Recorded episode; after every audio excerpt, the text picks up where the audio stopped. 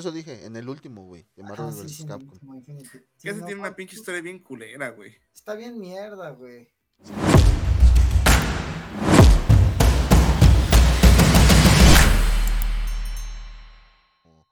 Bienvenidos, mi nombre es Richie Speedy 023 y me acompañan mis amigos Ian Dante y Norbert Asselcaster. Les hablaremos de esas historias o personajes que son íconos en la cultura geek en este su podcast Geekmania Das. Ah, así no era, así no era.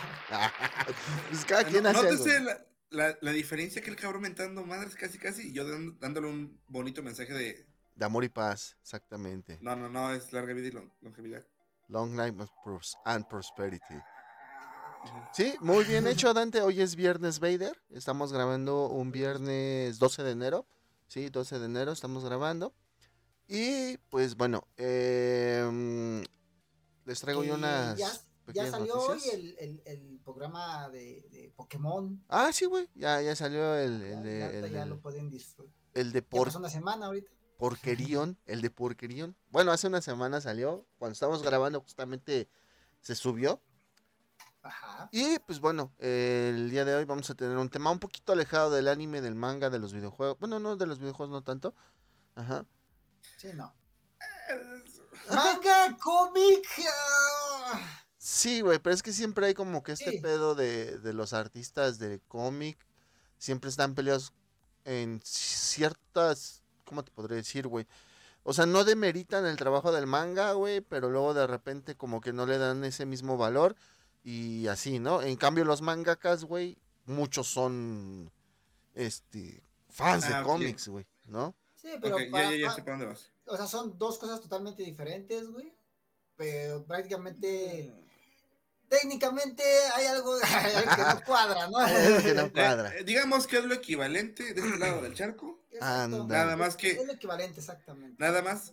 Lo como dice Rich, mm, aquí en este lado del charco no le dan la misma importancia o el peso que de repente pueden tener en Japón un mangaka, güey. Y, Exactamente. y- y- y los dos, este, pues cuentan grandes historias, hacen grandes artes. Pues, Sí, digo, las dos cosas, este, hay cierto tipo como de explotación, güey. Porque, por ejemplo, un mangaka, güey, la pinche editorial lo explota hasta la chingada, güey. Y luego los derechos, por ejemplo, de los guionistas o de los dibujantes de cómics, güey, no están tan chidos, güey. O sea, Marvel, DC, Image, todas las empresas son medio culeritas con ellos. De hecho, en los noventas hubo un pedo así como que varios, varios artistas como que le estaban pegando bien cabrón. De hecho, hay uno en este cómic que vamos a ver el día de hoy. Hay uno que, que, que, bueno, lo voy a dar en los datos curiosos, pero ese dibujante, güey, revivió o revitalizó de los, de los que vamos a hablar el día de hoy, güey. Y es uno de los cómics más vendidos en el mundo, güey. Ese nada más, güey. Entonces, este, to- estos, este conjunto de personas se juntaron y se fueron a fundar su propia, ¿cómo se dice? Editorial De ajá. cómics, güey. Ahí en los noventas y Ya, eso. ya hablábamos de eso en, en el podcast de Spawn. Ya ves Ujú, que es una editorial Exactamente. aparte, exactamente. Es lo con lo que lo puedo Es comparar. que es lo, que es lo que pasa mucho, güey. Originalmente era un pequeño grupo y ya sabemos quiénes fueron los grandes, ¿no? O sea, el- de los más conocidos, Stanley. Pero de ahí no nada ¿Te más. ese los grandes? A huevo. A huevo. Ah, A huevo. Ay, yo todavía- la pregunta la a mí, güey. y yo, A huevo. a huevo, sí le gustan los a huevo. A huevo, sí, a huevo, sí, sí, sí.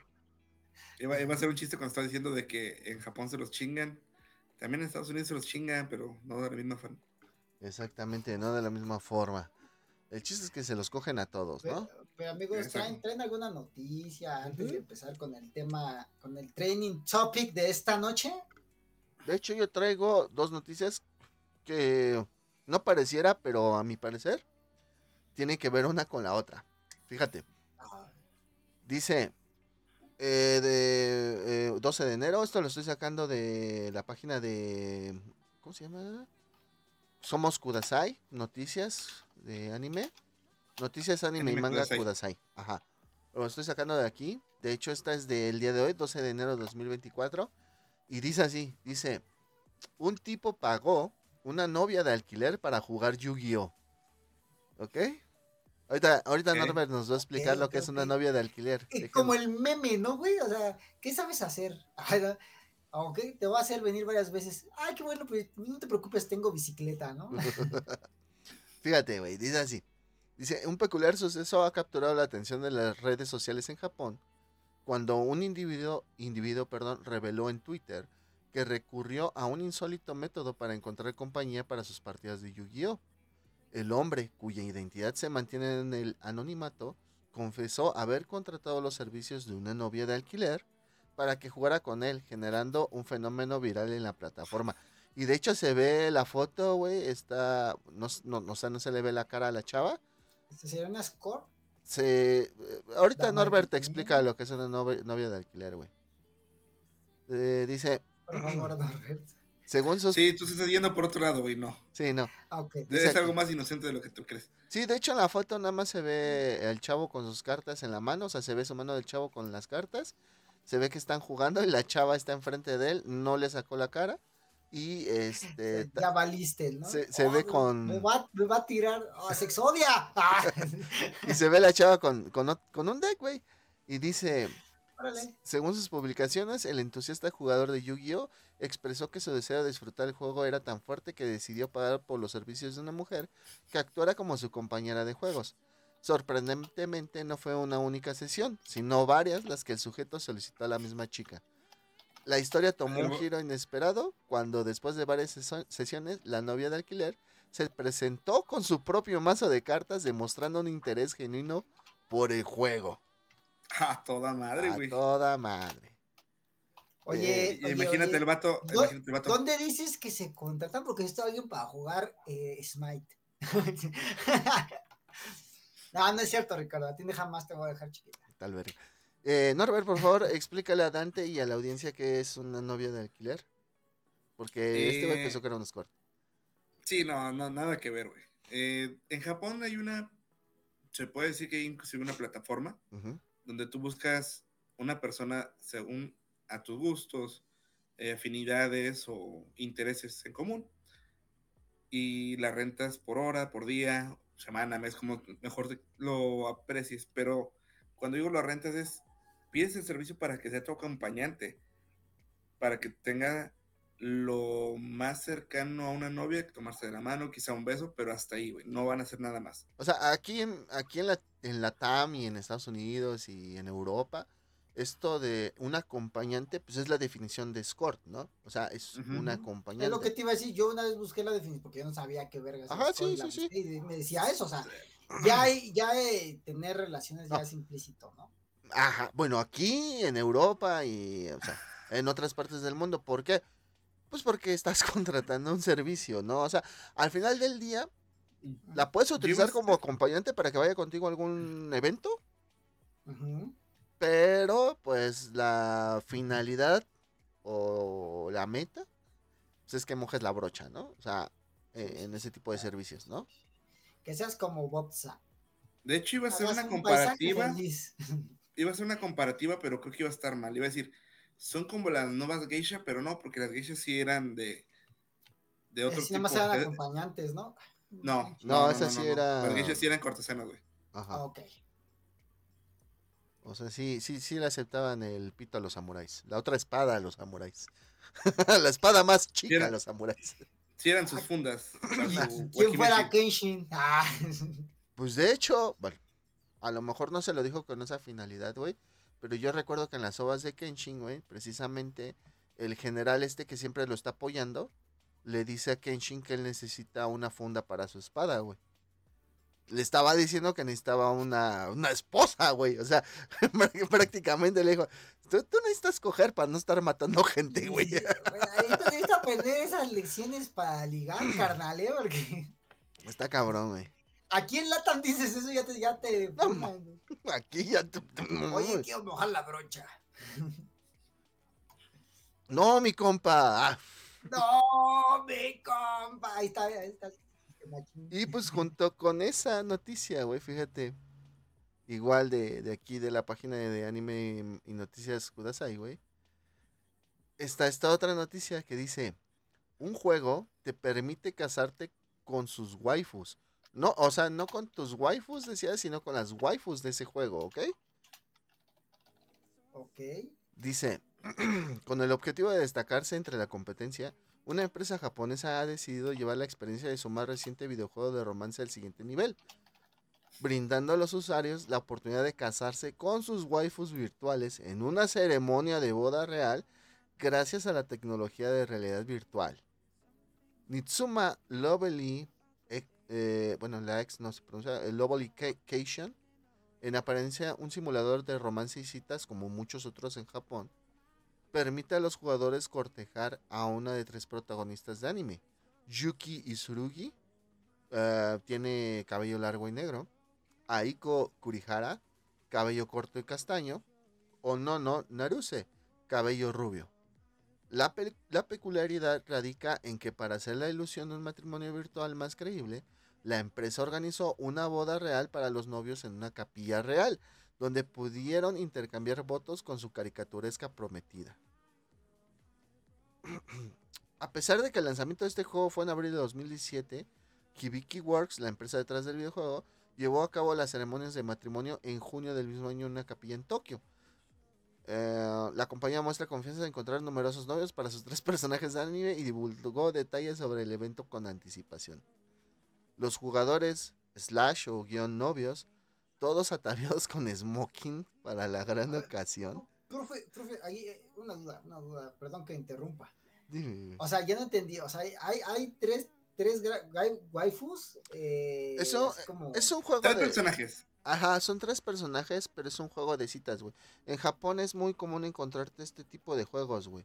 Para... No, no, pero me pregunto, o sea, ya son esas tres waifus ahí Ajá. personalizadas, ¿no? O sea, no, no es como que te cases con la waifu que tú quieres. Ajá, no es como que Todo- te cases Todos se con- casarían, no sé, un ejemplo, ¿no? Con Nami. Ujú, ujú. Entonces aquí ya son personalizadas, ya son así como que diferentes, para que no sea como con la misma, ¿no? Ah, sí, pero nada No, más son tres, misma. güey, es la misma. O sea, haz de cuenta, si tú escoges a... a ¿Cómo se llama? A Yuki. A Yuki y Norbert también escoge a Yuki, yo también a Yuki, los tres estamos casados con Yuki, güey, ¿sí? Porque nada más son tres, Yuki, Aiko y Nono. Ok, entonces, Bueno, y pues digamos una para cada uno, ¿no? Aquí. sí, güey, No. pero... Los tres pendejos agarramos en la misma. Dice, los jugadores novios, todos ataviados con smoking para la gran ocasión, se colocaron un visor de realidad virtual mientras se dirigían al altar de la capilla, donde su virtual prometida les estaba esperando. Allí pudieron intercambiar votos, expresar su amor mutuo y pronunciar el famoso si acepto.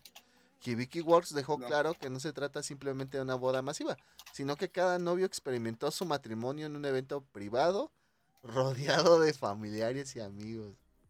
Lo que tú no sabes es que ese pequeño estudio Ajá. de que vive ¿De qué vive, güey? de la demanda de divorcio, güey. No mames, ¿sí? No, No, mames. es, es- es broma. No mames, oh, la verga, sí, güey. Güey, no mames, ¿quién se va a divorciar de una vieja que no te esté chingando todo el tiempo? ¿No? ¿Qué? Sí, güey. Y, no, pero la morra sí. Ah, Ah, y Ni- pues, Ay, ¿qué? ¿Le va a dar, le va a doler la cabeza? yo creo, güey. un, un virus. Un virus. Y fíjate, güey, para nosotros se nos haría algo muy extraño, ¿no, güey? Pero la verdad es que estos simuladores de citas al estilo anime son muy populares en Japón, güey. Muy, pueden estar para PC o para consola, güey. La realidad es Ya que lo la- vimos en No, y luego en. Japón con, con las muñecas nuevas que están haciendo. No, o sea, no, no. ¿para qué tienes Pero es que tú te estás yendo por otro lado, güey. Esto nada más es virtual, güey. Oh, o sea, sí, sí, entiendo, güey. Pero yo lo que me refiero es que eso, tienes tu esposa virtual. Y ya nada más te consigues una muñeca que tenga el mecanismo de la esposa virtual. Ya, güey. ¡ah! La descargas ahí, la muñeca. de- Es que, güey, cada vez las hacen más. Reales. Este güey quiere un perso con. Sí, ¿Eh? güey, quiero un perso con. Es de Chobits, güey, no la has visto. Este, fíjate, güey, que, que, mm, este dato no sé si sea. Pues es que habla mucho de la soledad de las personas, ¿no? Dice, la realidad es que las citas en la vida real están perdiendo popularidad en el país, o sea, en Japón, con datos que indican que uno de cada tres hombres japoneses permanecen solteros de por vida, güey. Así muchas personas recurren a la te- tecnología para llenar el vacío romántico en sus vidas. güey. Pues ya ves que por allá hay. Esos datos son la- falsos. Ya ves Esos que datos ya son falsos. en, en Japón hay mucho la autocancelación, güey. No, sí, güey, porque hay mucho Es este pedo de la... Es, hay Ah, mucho sí, no, esto todo de la güey, soledad, pero- güey, eso.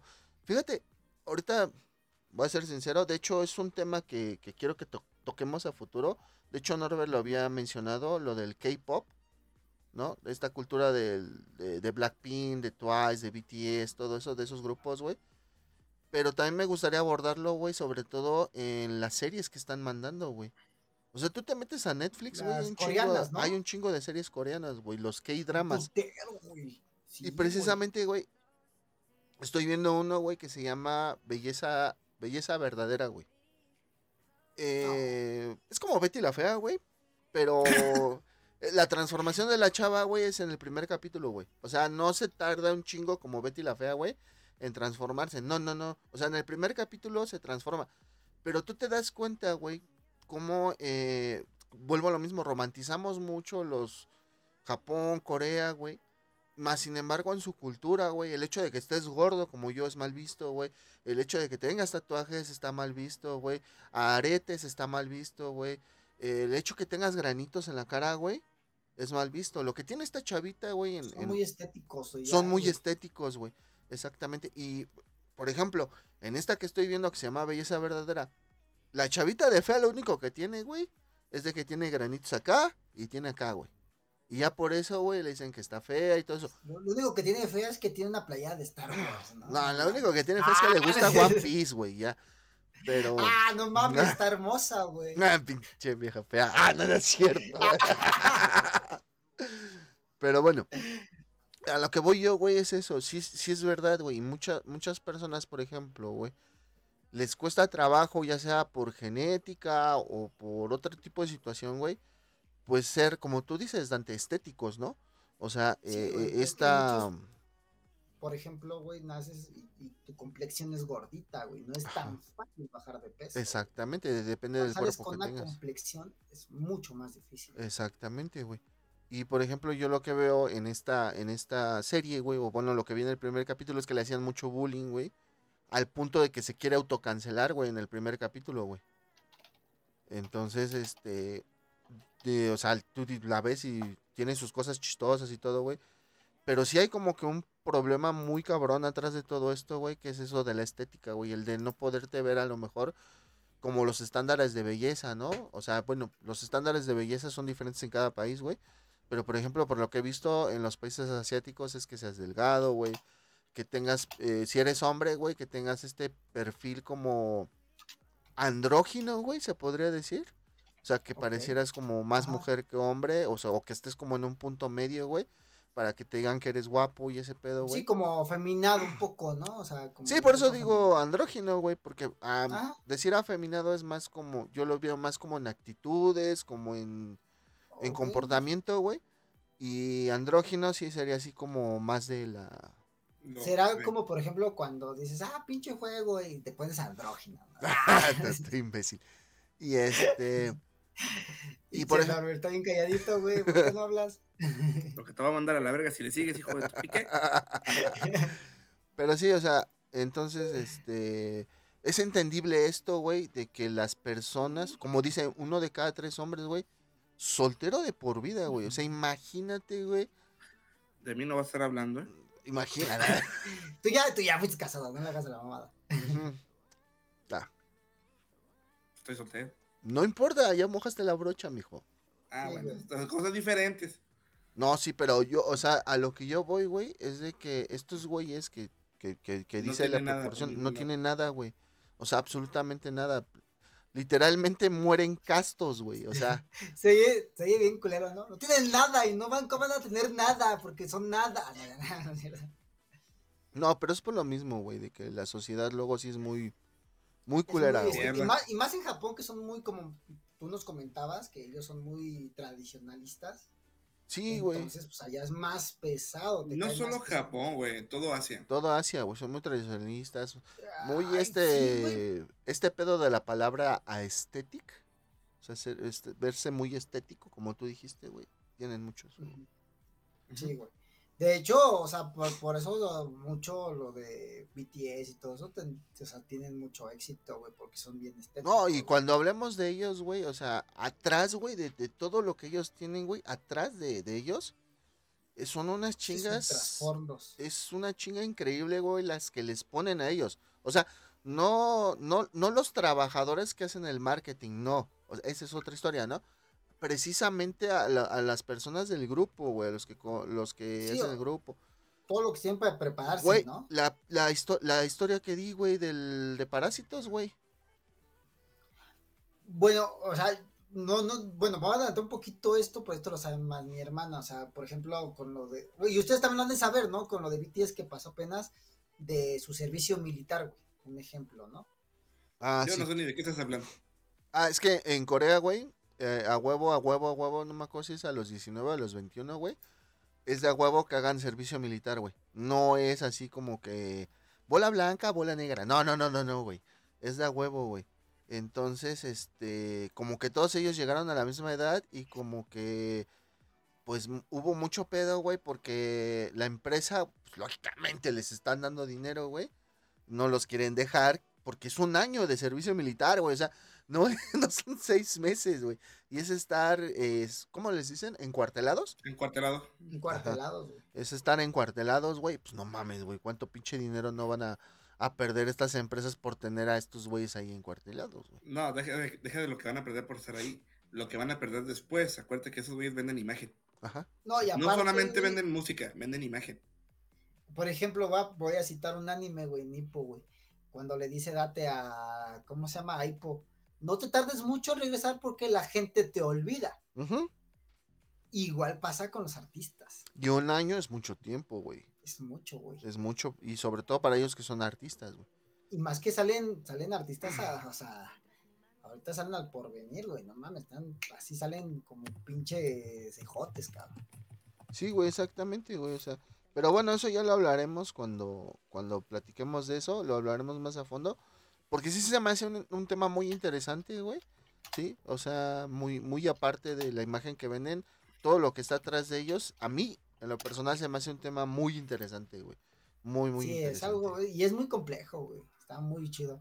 Incluso, pues, no, mi hermana se está metiendo mucho en esa cultura porque ama a los BTS y si gustan la podemos invitar para que, pues, lo que... Sí, güey, Para que nos pueda, lo que nos pueda aportar, ¿no? Porque pues también vamos a investigar, bueno, vamos a investigar, y este, ¿cómo se llama? Yo ya puse, yo, yo voy a poner a la que sabe mi hermana. Ya avienta mi creas. carnal, y yo digo que sí a todo lo que ya Sí, sí, no, agree, sex agree. Y pues ¿Y bueno, es en change? Ah, no, ah, no, ya. Ay, ay. bueno. eh, Entonces, bueno, esas son las noticias que traigo. Van como que junto con pegado. Se me hace un tema muy triste, güey.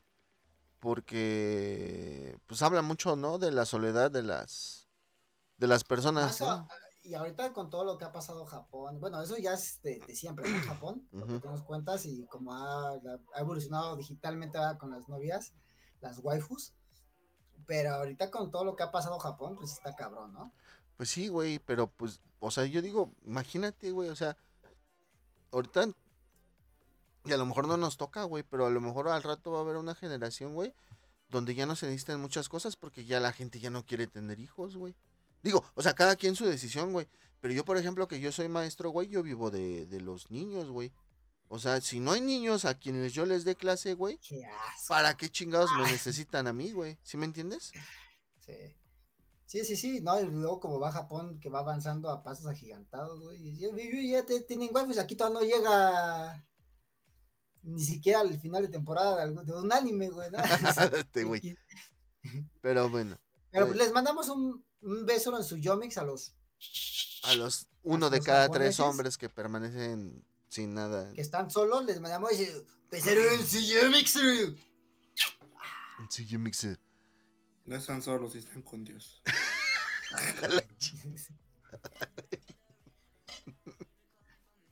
Hoy Norbert anda muy introspectivo. Ah, sí, ¿eh? El trabajo del psicólogo está sirviendo. Ay, Todos se han activado. Vale, entonces, eh, Dante, por favor. ¿Listo? Con tu... Pues, Espérame tantito, por favor. oh, que la verga. Te dije que iba a pasar. ¡Ya, güey! Ah, pues me dijiste, espérame.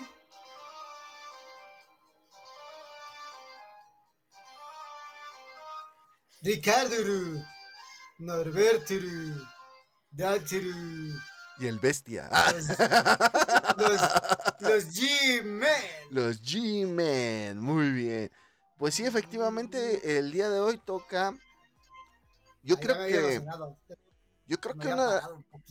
No sé, güey. Una de las agrupaciones en los cómics en general, güey. Que para mí, güey, está por encima de muchas, güey. O sea, Están por encima de los Avengers, güey. Porque. Ajá, o sea, simple y sencillamente nada más hablando de Marvel, güey. Nada más de Marvel. Lo que son los X-Men, güey, para mí en lo personal, no sé, a lo mejor Norbert también comparte el mismo eh, pensamiento, igual tú, Dante. eh, Están por encima, como tú lo acabas de decir, de los Avengers, de los Cuatro Fantásticos, de los Avengers de la costa este, de, o sea, de muchos, güey. Digo, a pesar de que los Cuatro Fantásticos son los papás de Marvel, güey, porque es la primera agrupación que salió, güey, ¿sí? Los. X-Men vinieron a, a- a- no sé, güey, pues romper paradigmas, güey, a hacer una conjunción, conjunción, perdón, de, de, de héroes, güey, que, que trata diversos temas, güey, y, y sus historias son muy buenas, güey, a través de los años. Yo lo, yo lo veo como una agrupación del todo, güey. O sea, conlleva desde historia, güey, Ajá, de que es un equipo, güey, hasta pues más, más profundo, ¿no? Por ejemplo, de que son pues un grupo de jóvenes que nadie los quiere y precisa, esa, que- eh, luchan, es que luchan por justamente es eso, el punto, güey. Sí, llevan mucha, aparte, no, aparte, por ejemplo, aparte de eso, güey, pues tenemos a un Wolverine con sus pedos mentales, güey, que es mm, bien rudo, güey, tenemos a Jean Grey con sus pedos mentales, güey. ah, no, Jean o Grey es la tóxica de ahí, güey. Así, güey. Pues, pedos mentales, güey. Desde Júbilo, que es una, que es como de las más chicas, güey, o esta... No, me voy a adelantar al tema. No es que tenga pedos mentales. La fuerza Fénix es el chingo de desmadre. Sí, güey, o sea, totalmente, güey. pero, Nunca es o sea, culpa de Jean Grey, güey. Ah, siempre es No. culpa de la fuerza de Fénix. Por eso es, por eso esto- estos, los X-Men, güey, por eso conllevan mucho más que los Avengers, güey, o sea, los Avengers también Mira. tienen buenas historias, buen trasfondo. Sí, pero yo creo- pero de trasfondo está más, esto A ver. es más, Deja que Norbert dé su, Perdón, perdón. su opinión. Yo, yo creo que este, este cómic en general lo que hizo fue disfrazar los temas políticos, raciales, criticarlos y exponer lo que estaba pasando. Exactamente, güey.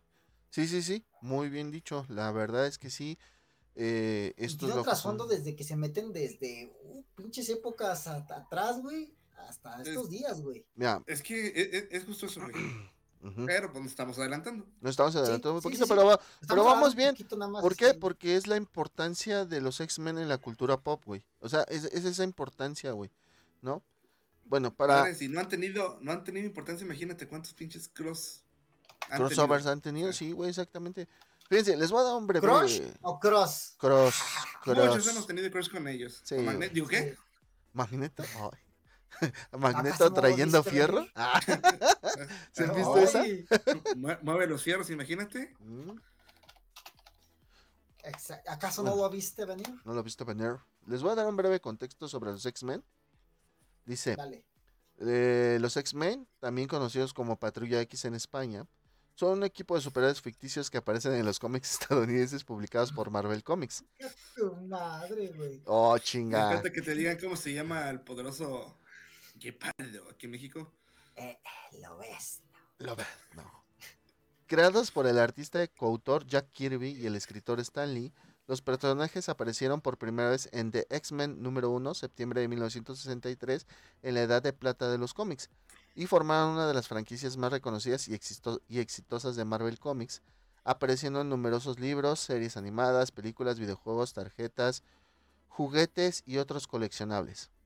El éxito de esta franquicia es tan grande que su segundo título editorial, X-Men de 1991, se convirtió en el cómic más vendido de todos los tiempos. De eso les voy a hablar en los datos curiosos. ¿sí? No, no se preocupen por, por ese dato. Y pues bueno, ese es el contexto de lo que son los X-Men, ¿vale? Ahora, en cuanto a lo que es su creación, que pues ya, ya dije, ¿no? Lo- Los, co-creadores Jack Kirby, Stan Lee, ¿sí? Es lo que hizo, lo que comentó Norbert en estos momentos. eh, bueno, hace unos momentos fue, fue precisamente lo, lo que comentó. Fíjense, dice, en 1963 con el éxito de, pues ya tenían a Spider-Man, Hulk, Thor, Iron Man y los Cuatro Fantásticos, el co-creador Stan Lee quería crear otro grupo de superhéroes, pero no quería tener que explicar cómo obtenían sus poderes. O sea, ese güey quería que fueran... ya me cansé de escribir pinches historias de, de, de origen, ¿no? De cómo... Güey, es que cuántas ya, pinches sí. historias se escribió y todas eran únicas. O sea, neta, Chile metió cabeza. Pinche creatividad, güey, bien cabrona. Fíjense, Eso ¿no? es como lo decíamos de los animes, ¿no? Pinches ideas. ¿De dónde, güey? ¿De dónde les caen? Pero son, varios, ca- pero son varios cabrones y este fue un solo güey. Ajá, güey. Sí, ve, este güey. O güey. sea, Y estaba bien chavito, güey, cuando lo, lo pusieron ahí, güey. es como cuando hablamos de Constantine, ¿te acuerdas, Rick? Mm, Que También. Cómo llegan a esos profundos, tan Ta- profundo tan un profundo. personaje, güey. Fíjate, güey, en una entrevista del 2004, Stan Lee recordaba, y así, di- así dijo, no podía ser que, todo, que a todos los mordiera una araña radiactiva, o que fueran expuestos a una explosión de rayos gamma. Y tomé la salida cobarde. Me dije, ¿por qué no, ¿por qué no digo simplemente que son mutantes? Que nacieron así. Fíjate que es algo que, que no entendía, güey. Bueno, y sigo sin entender. Yo siento que lo vamos a hablar en algún momento cuando hablemos tal vez de los Illuminati, güey. De los inhumanos, güey. Que Mm. son básicamente mutantes, güey, para mí. Pues es que, y te fuiste por un camino diferente, los Illuminati. No, no, por eso, o sea, yo, yo me pregunto, porque luego salen los inhumanos, son luego, hay, hay unos que son humanos, que nacieron con poderes y dicen que son inhumanos, güey, y otros que son mutantes. Entonces, Es que los no inhumanos obtienen sus poderes de unas madres que se llaman tierra... Se me fue el nombre. Terrígenas, No, así se llaman. mucho. son ¿Terrígenas? Piedras terrígenas, güey. Y se supone que ellos viven en la luna, güey. Se supone que son una raza, en el universo Marvel se supone que son una raza muy vieja, güey. Y que ellos viven en la luna. Pero sí tienen que ver con los X-Men, güey.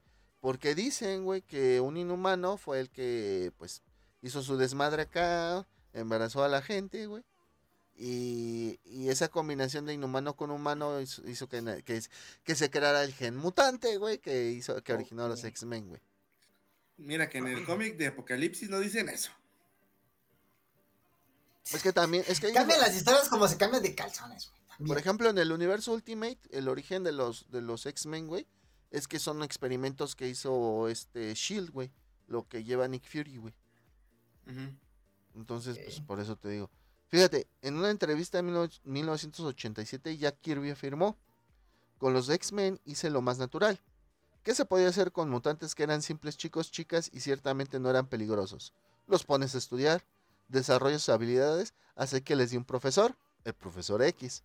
Por supuesto, era lo más natural. En lugar de desorientar o ali- alienar a la gente que era diferente a nosotros, hice que los X-Men formaran parte de la raza humana como lo eran. Posiblemente la radiación, si es beneficiosa, podría crear mutantes que nos salven en lugar de que nos hagan daño. Sentía que si entrenamos a los mutantes a nuestra manera, a nuestra manera nos ayudarán y no solo nos ayudarán, sino que lograrían una medida de crecimiento en su propio sentido y así podríamos vivir todos juntos. Eso es lo que dijo Jack Kirby en una entrevista en el 87. Entonces, si, tú- si es el profesor X, entonces tú eres el profesor Y, el profesor G. El profesor R, güey. No, Javier, porque es de la, del Javier. grupo, del- pues sí, güey, pero el grupo de, de X-Men, güey, por Javier, ¿no? Por la. Por eso, este- animal. la X Pero es de este, no somos, somos los, Es que. Xavier, si somos G-Men, Por la geekmanía, sí, sí te entiendo, güey. Pero, ah, por pero eso, si güey, seguimos tu lógica, güey, de que los Sí, o sea, X-Men tú se serías llaman... profesor R o S, güey, porque Speedy, ¿no? Ah, bueno, sí, también. O sea, tu cara de, ¿eh? mejor el profesor Marica. Profesor Ay, marica. ah, Hablando güey. del profesor Marica. Qué buena película, güey. A mí sí me gusta.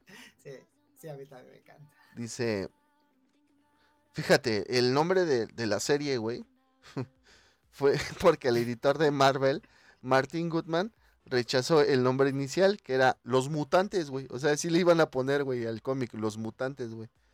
Afirmando que los lectores no sabrían lo que era un mutante. Acordemos que este cómic es del 63, güey. O sea, no. Güey, confundían el, el hombre biónico con este Cyborg. Con Cyborgs, ajá, exactamente, güey. Pero no era el hombre biónico, ¿no? Era, o sea, el título original era en inglés el Six Million Dollar Man, ¿no? Porque se supone que invirtieron 6 millones de dólares en, en hacerle todas las mejoras, ¿no? Pues ya ves que Wolverine salió en, un- salió en un. Creo que fue con Spider-Man o con Iron Man, que salió pero- pero antes de que lo metieran a los X-Men. Con Hulk, No, ya estaban. los- ya ¿Con estaban- Hulk? Con Hulk. Los X-Men ya estaban y Wolverine en sí fue un enemigo de dos números de Hulk nada más, güey. Ok. Y ¿no? eh, a- a- aguja dinámica, ¿no? Algo así. Siempre fue ¿O Wolverine, siempre güey. fue Wolverine. Siempre fue Wolverine, güey. Que aquí la trajeran. Porque la traducción de aguja dinámica, fíjate que no es de España, güey. Es de un capítulo viejito de Spider-Man y sus sorprendentes amigos, güey. Donde hacía con, con Iceman y con otra chava que era de fuego. Que se parece. Bueno, creo que le fusilaron el nombre de Starfire ahí en ese. Ujú. Y este, y en una de esas van a ver a los X-Men, güey, y se presenta ese güey como aguja dinámica. Y ese es doblaje de aquí, güey, no es doblaje de España, güey. O sea que Sí, sí, sí. Sí, allá es sí, lo ves, ¿no? lo ves, no. Y que pues de bueno, hecho, no sé si se acuerdan que al principio le decían Guepardo. Ajá. ajá, eh, pero por la serie de los noventas, güey. De los 90, Ujú. güey. de Guepardo. Y atrás decía Wolverine. Sí, o sea, era más cagado, güey.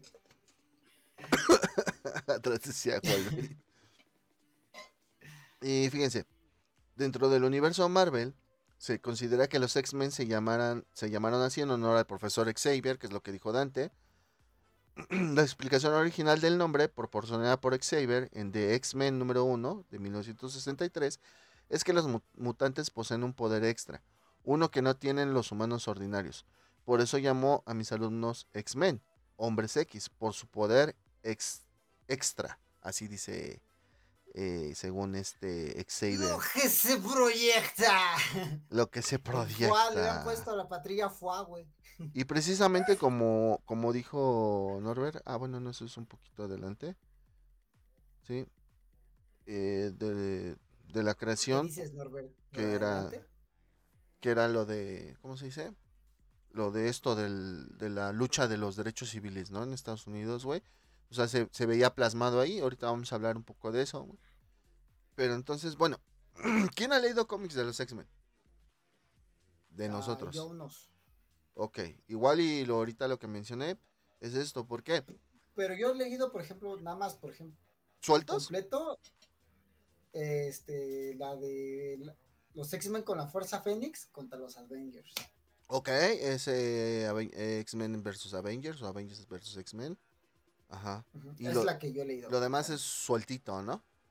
Ajá, y historias como de Wolverine, el origen, orígenes y todo ese pedo. Ah, así. va, va, va. ¿Y tú, Norbert? Yo me aventé la de la muerte de Magneto.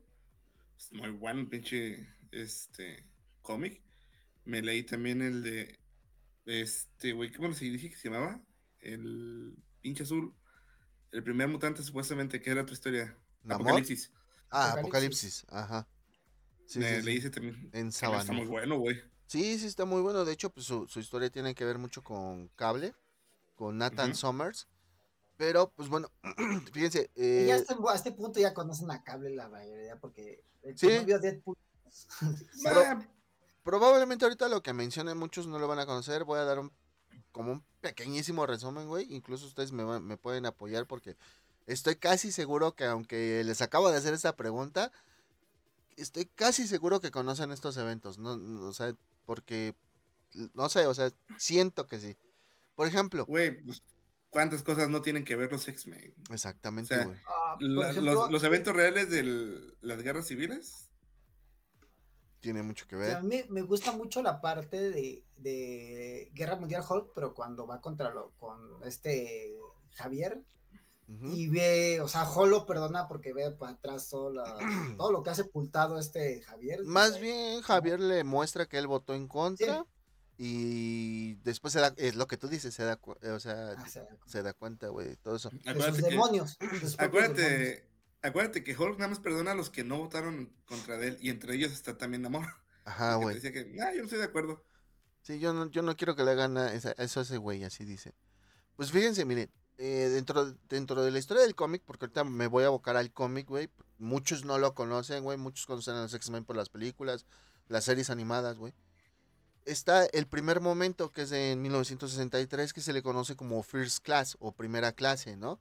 Que es profe. la... ¿Mande?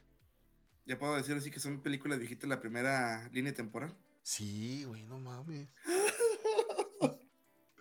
Ahorita que lleguemos a eso, güey, vamos a mencionar los, los años de estreno, güey. Fíjate, en este First Class, güey, pues es la creación de los X-Men, güey. eh, y, pues tenemos a lo que son los mutantes fundadores, güey, que son cinco, güey. Que es Ángel, Beast, Jean Grey, Cyclops y Iceman, güey. ¿Sale? Y que no se llamaban así, se llamaban Patrulla X, según yo, ¿no? Bueno, no, ese es el que le pusieron en España, güey. Y fíjate que, que aquí solamente hubo un solo cómic. O sea, solamente era el cómic de los X-Men. ¿Por qué? Porque se da mucho que empiezan a salir como, por ejemplo, Spider-Man, que, que tiene su espectacular Spider-Man, Amazing Spider-Man, eh, Friend or Foe Spider-Man. O sea, salen varios, ¿no? Del, del mismo. Pero en esta Ah, primera etapa, güey, solamente es el X-Men, güey. Dentro de aquí, pues tenemos las histo- unas historias que fueron a... tengo, una, tengo una noticia canon, a ver, hablando del multiverso de Spider-Man. ¿sí? Spider-Pork se finit. Ah, sí, Spider-Pork, se finit. No, no vi bien la noticia a fondo, güey, pero sí, sí. no han dicho nada más, ve que está de, de fondo al mundo cari- caricaturesco y que dicen que ya Que ya bailó. lo hicieron, que ya lo hicieron tocineta. Y les digo, en esta primera parte salen los cinco clásicos, güey. Y, y hay una historia, güey, que fue adaptada en la serie de los noventas, que ustedes conocerán, que es la, el desvivimiento de Javier, que del- no fue Javier, fue Changeling. Bueno, en inglés se llama Changeling, aquí le pusieron Morfo, si mal no recuerdo.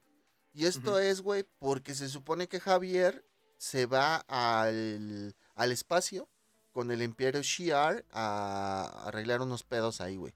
¿No? Porque ese güey se entera como que los Shi'ar quieren atacar a la, a la Tierra y va, va como embajador, güey, pero no le quiere decir nada a los X-Men, entonces deja este Morfo, le voy a decir así, lo deja con su apariencia y con un remanente de su poder, güey. Entonces, dentro de estos también conocemos a Havok, que es el hermano de Cyclops. Sí, es Scott. Summers, Alex Summers, güey. Y pues que lanza los poderes con, los- con las manos, ¿no? que no lo puede controlar y por eso trae la madre esa en medio, güey. Que de hecho, pues en las películas hicieron un desmadre, güey, porque se supone que Havok es menor que Scott. Y en las Que En una películas. serie creo que se llama. X-Men Ultimate tiene, tiene una participación muy chida con Scott. ¿Mm? Sí, güey. Y conocemos también a Polaris, güey, que después nos enteramos que siempre sí es hija de Magneto, güey. O sea, entran varios, varios personajes aquí. Pero, y bueno, el, el- el villano principal aquí es Magneto, ¿no? Al principio solamente se enfrentan a Magneto solo y posteriormente Magneto hace su sociedad de mutantes malvados. Donde conocemos a Mystic, a Toad, a Blob, a... a no me acuerdo, este güey. Incluso Juggernaut. No, Juggernaut todavía no, No, aparece aquí, güey. no.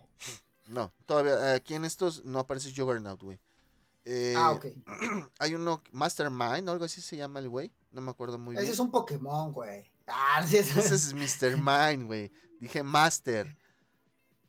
Pero ¿qué creen? Que en esta primer tirada de los X-Men, güey, no tenían como que muchas ventas, güey. Entonces lo cancelaron, güey. Y posteriormente Marvel Comics reeditaba las historias, güey, bimestralmente, güey. Hasta que tiempo después, güey, sale un cómic que se podría clasificar como segunda clase o second class, güey. Donde ya hay eh, X-Men, digamos, ya no son estos chavitos, güey. Porque en esta primera tirada, güey, todos los X-Men están entre los 14 y 15 años, güey. ¿No? Entonces, cuando llega esta segunda tirada, güey, que es la segunda clase, güey, llega Nightcrawler, llega Colossus, llega Wolverine, llega Storm, llega uno que se llama Warpath, güey, que en la primera misión se desvive, güey. ¿No llega, ¿Cuándo llega el ángel? Ángel ya estaba, güey. Sí, ya estaba, ¿verdad? Es de los Sí. primerititos. Es los, de los cinco nunca, fundadores. Nunca, ese güey, nada más su poder es volar, güey, o qué pedo.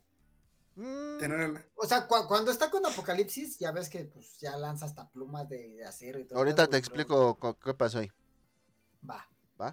Y está otro que se llama Banshee.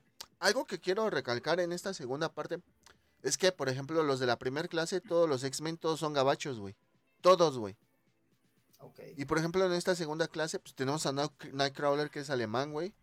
Colossus, que es ruso, güey. Wolverine, que es canadiense. Storm, que es de África, no sé de qué. Bueno, creo que es un país inventado. Waka Waka. No, güey, no es de Wakanda, güey. Banshee, que Yo dije Waka. Ah, Waka Yo dije, Gan- yo dije de Ghana, güey. De Ghana. Banshee, que es Es país, irlandés. Y Warpath, digamos que era el único americano, pero era nativo americano, güey. Entonces. Y en esta rotación de X-Men, güey, a veces aparece Cyclops, güey. A veces sí aparece, a veces no aparece, güey. Y Guepardo, que es canadiense, ¿no? Ya lo dije, güey. Así lo dijo, güey. Ah, perdón, no te güey. Entonces, fíjate que yo tenía un cómic, güey, ya no lo tengo, que decía, ah, era algo así como un compendio de historias secretas de los X-Men, güey. Entonces, cuando, cuando juntan este segundo equipo, güey, es porque los cinco originales los atrapó una isla que se llama Krakoa y solamente Cyclops pudo escapar, güey. Fue y pidió ayuda y el profesor reunió a estos otros mutantes, fueron, rescataron a, a los que tenían cap- eh, pues captivos o capturados, como sea. Y cuando regresan, güey, pues tienen como un tipo de celebración que es lo que te muestra en ese, en ese cómic, güey. Entonces tú, tú te vas dando cuenta la diferencia. Co- que hay. Corrígeme, Dime. corrígeme, pero a- a algo así va la historia de Mr. Sinestro, ¿no? De la isla. Ujú, ujú, ujú. Así va. Pero ese güey es en Savage Land, la tierra salvaje. Ajá. Sí, pero lo que tratan de hacer es quitarle los- las habilidades y por eso se, se los llevan a esos güeyes para experimentarlo. Exactamente, güey. Entonces, cuando ellos regresan, güey, que ya, ya, los, ya los rescataron, güey, se dan cuenta, güey, que hay muchas cosas diferentes, güey. Incluso el más mamón que se pone es este Iceman, Bobby Drake, porque es el más chavito, güey. E incluso, güey, se queja, güey, de por qué tienen a uno alemán y a un ruso, güey. Estamos en los setentas, güey. ¿Sí me entiendes? Ujú. ¿Pero qué no Nightcrawler era francés? No, ese es Gambito, güey. Ah, ok, me estoy confundiendo. perdón, Yo- es alemán. Güey es alemán, güey. O sea, y, y ahí en el mismo cómic te pone así como que Iceman se emputa, güey. Porque ve que hay güeyes de otras nacionalidades, güey. Estos güeyes ya son mayores de edad, güey. Ya te pueden tomar cerveza, güey. Entonces ellos incluso le invitan una 21. cerveza, güey. Y ese güey les dice así como bien ofendido. No, pues no mames, yo soy menor de edad. ¿Cómo voy a estar tomando una cerveza, no? Entonces aquí se ve esta transición, güey, de esos X-Men originales que eran los chavitos, güey, a estos X-Men que ya son maduros. güey. Y vemos el primer este intercambio de golpes, güey, por Jean Grey, güey. Porque de repente Jean Grey está como paseándose en el bosque, güey, y llega el Wolverine y le empieza a tirar el perro, güey. Este ángel está volando, güey, y se la avienta el Wolverine, güey, y le dice que, que pues que no se meta con ella, güey, porque pues, ya tiene dueño, ¿no? O sea, el Cyclops, ¿no? Y entonces, este, se quieren poner a pelear, güey, y Jean Grey lo separa, güey. Entonces, esto Está, está casada, no tapada, dice el Wolverine. No, algo así leí. eh. es... Está casado. Palabras más, palabras menos. Palabras Sí, más, palabras menos. Ya sabes, las, las editoriales dicen di- diferentes traducciones. Eh, ya, ya sabes. Pero pues nosotros traemos la verdadera traducción, no se preocupe. y fíjense que, que en esta segunda etapa, güey, pega, por fin pega el cómic, güey. Pega, tiene ventas, todo, güey. Y dentro de esta etapa pasan una, dos, tres, cuatro, cinco, cinco historias bien importantes, güey. La primera es la saga del Fénix. güey. Oh, Donde Usted- la presentan por primera vez. ¿Ustedes cómo conocen esa saga del Fénix? A ver, este, Norbert, por favor, ¿cómo, cómo, cómo la conoces, güey, de principio a fin? Mm, No conozco mucho realmente, solamente sé que es una fuerza cósmica, güey, que va tomando ciertos portadores con ciertas virtudes para... Mm, no me acuerdo, según yo nada más Es una para... fuerza incontrolable, güey. Sí, es, es que es- la fuerza es la que te eligen, no tú la fuerza. Sí, Entonces, cuando sí, sí, sí. te absorbe tal cual, llega un punto en el que te consume. Es lo que yo sabía. Pero hasta ahí. Pero en sí de la normalmente, saga no conoces mucho. No. Ok, ¿tú, Dante? Yo, pues, sabes que eh, yo lo vi en la, en la serie de los 90. güey. Adelante, adelante, échala. No, o sea, yo lo vi en la serie de los 90 donde Jean Grey, pues obviamente hace este descontrol, eh, porque este, de- ya, lo- ya lo había, ya había perdido de- desde chica el control, ya le había apoderado la Fuerza Fénix. Y el doctor, este, el profesor Javier, perdón, Doctor va a este, decir. el doctor El doctor Javier. House, doctor House, ah, el- Ajá. no, este, el profesor Javier le hizo un- como barreras para protegerla de que no liberara la Fuerza Fénix. Entonces cuando la libera por un pedo que hubo, porque creo casi, casi cancelaban a Scott, y ella pensó que sí lo habían cancelado, sale esta Fuerza Fénix y es donde empieza pues a destruir todo y ella se va al universo a- nada más- bueno, en la, en la serie nada más aparece que se va al, al universo y no aparece así como que, nada más aparece como que en ciertas, al final del capítulo, ahí volando. Ajá. pero en realidad pues ella está buscando como que qué destruir y cosas así como dominar y todo el pedo, porque es una fuerza que no, pues, es cósmica, o sea, nada la Sí, sí, puede sí, sí. tener. ¿Y cómo termina ese pedo? Eh, pues regresa a desmadrar a los, a- bueno, a, a desmadrar la Tierra, güey, y los X-Men se le ponen al pedo, güey. Y pues realmente no me acuerdo mucho, güey, de cómo termina mucho el pedo, pero ya después tenemos el cómic de los X-Men contra Avengers, pero eso ya es más adelante. Ok, ahí te va. ah, bueno, ahí les va. Efectivamente, eh, pasa algo con Scott, güey, ¿sí? No traía la Fuerza Fénix desde chiquita, ¿no? Como dice Norbert, en el momento la escoge, güey. Sí, de hecho es porque se iban a estrellar la nave, una nave, estaban en el espacio, se iba a estrellar la nave. y Jean Grey, este, se, entre comillas, se sacrifica, güey, para salvarlos a todos. Pero en eso su cuerpo es poseído por la Fuerza Fénix, güey. Lo salva. Y posteriormente, güey, se empieza a volver corrupta, güey. Porque como es una fuerza primígena, como dice Norbert, no conoce de emociones, güey. Y entonces ella empieza a sentir muchas emociones por Wolverine, por Cyclops, etcétera, etcétera. Y se corrompe, güey. Es cuando tú dices que se va al espacio y destruye toda una galaxia, güey. Cuando ocurre eso, güey, los Shi'ar, que es donde estaba Javier, güey, ya Javier en este punto ya regresó, eh, pues los capturan a estos X-Men, ¿sí? Que es donde están Nightcrawler, Colossus, todos ellos. Y los llevan a la luna, güey. Y Javier, güey, se da cuenta que quieren ejecutar a Jean. Y pide un. ¿Cómo se dice? Parley. Pues más o menos, güey. Es como el de Game of Parlay. Thrones. Un parlay. Es como el de Game of Thrones, güey. Que van a pelear por la vida de la persona. Ajá. No me acuerdo cómo se llama, pero sí. Bueno, Un, un juicio por pelea. por combate. Ajá. Ju- un juicio por combate, güey. Y en esas, pues están todos los X-Men tratando de rifar. Pero la neta, los Shi'ar están más OPs, güey. La neta, o sea, no, no, no vamos a mentir, güey. Los Shi'ar están más OP. Y en las últimas ya nada más están Cyclops y Jean eh, peleando contra todos los pinches Shi'ar, güey, que, que, que tienen ahí, güey. Y entonces Jean decide sacrificarse, güey. O sea, porque sabía que iban a perder la batalla. Desde un principio ella lo sabía, entonces dijo, pues para que la Fuerza Fénix ya no haga sus desmadres, me sacrifico, punto, se acabó. Ahí se acaba lo que es la saga de Fénix y lo que es Fénix Oscura, la muerte de Jean Grey, güey. Otra historia muy chida que fue adaptada a película fue Días del Futuro Pasado, güey. Uf, Que en el cómic la que viaja al pasado no es Wolverine, es Kitty No, güey. güey. Kitty. Es Kitty Pride, güey. Y el cómic, güey, no mames, está, está bien, bien acá, güey. Porque en las últimas viñetas, güey, te están mostrando la pelea del futuro y la pelea del presente, güey. de- en las últimas viñetas del cómic, güey. Y tú vas viendo cómo en el futuro se van desviviendo todos. Wolverine, bueno, los que quedaban, güey. Wolverine, Colossus, Storm, Tormenta. Magneto, güey. O sea, tú, tú vas viendo cómo todos se van desviviendo y cómo Kitty logra cambiar el pasado, güey. ¿No? Que, Entonces- que la película fue un gran acierto meter a Logan, o sea, por, por el pedo. La estuvo, estuvo muy bueno. Por la popularidad, güey, para jalar Sí. gente, güey, y porque pues son personajes que, que tú conoces, güey. y más que, que, que, Hugh Jackman. que, ajá, que metieron a Hugh Jackman. Ya teníamos X-Men Inmortal y todo el oh, X-Men Origins Wolverine. y todo Exactamente. ese pedo, y pues ya, ya conocían a Hugh Jackman bien cabrón, güey, pues obviamente.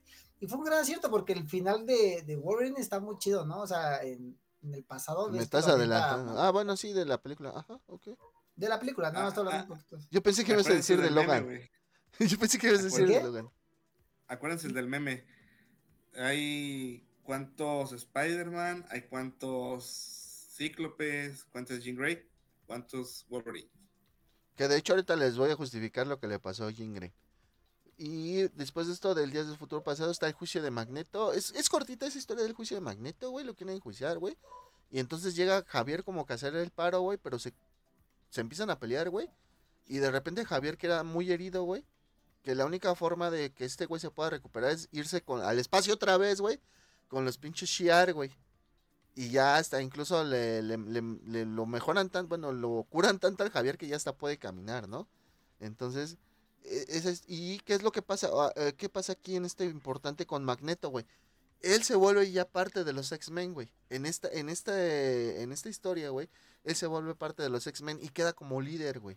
Bueno, no como líder, como guía, ¿va? Porque en sí la, la líder es Storm, güey. Esta tormenta. Digamos que es el consultor. Ándale. Después de esto, Y, viene- y Dime. no, o sea, y bestia. Ah, no, güey.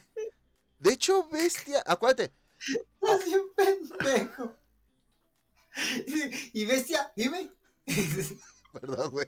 Es que- Bueno, para aclarar un poquito de lo que decía Dante. Bestia, güey, anda con los Avengers, güey. Porque acuérdate que todos los originales se fueron menos Cyclops. Bueno, de hecho, después de la muerte de Jean Grey, Cyclops se va, güey, del equipo. Pero era el único que permanecía de los originales. Bestia lo metieron en los Avengers, güey. Posteriormente, güey, llega un evento que se llama Masacre Mutante, güey.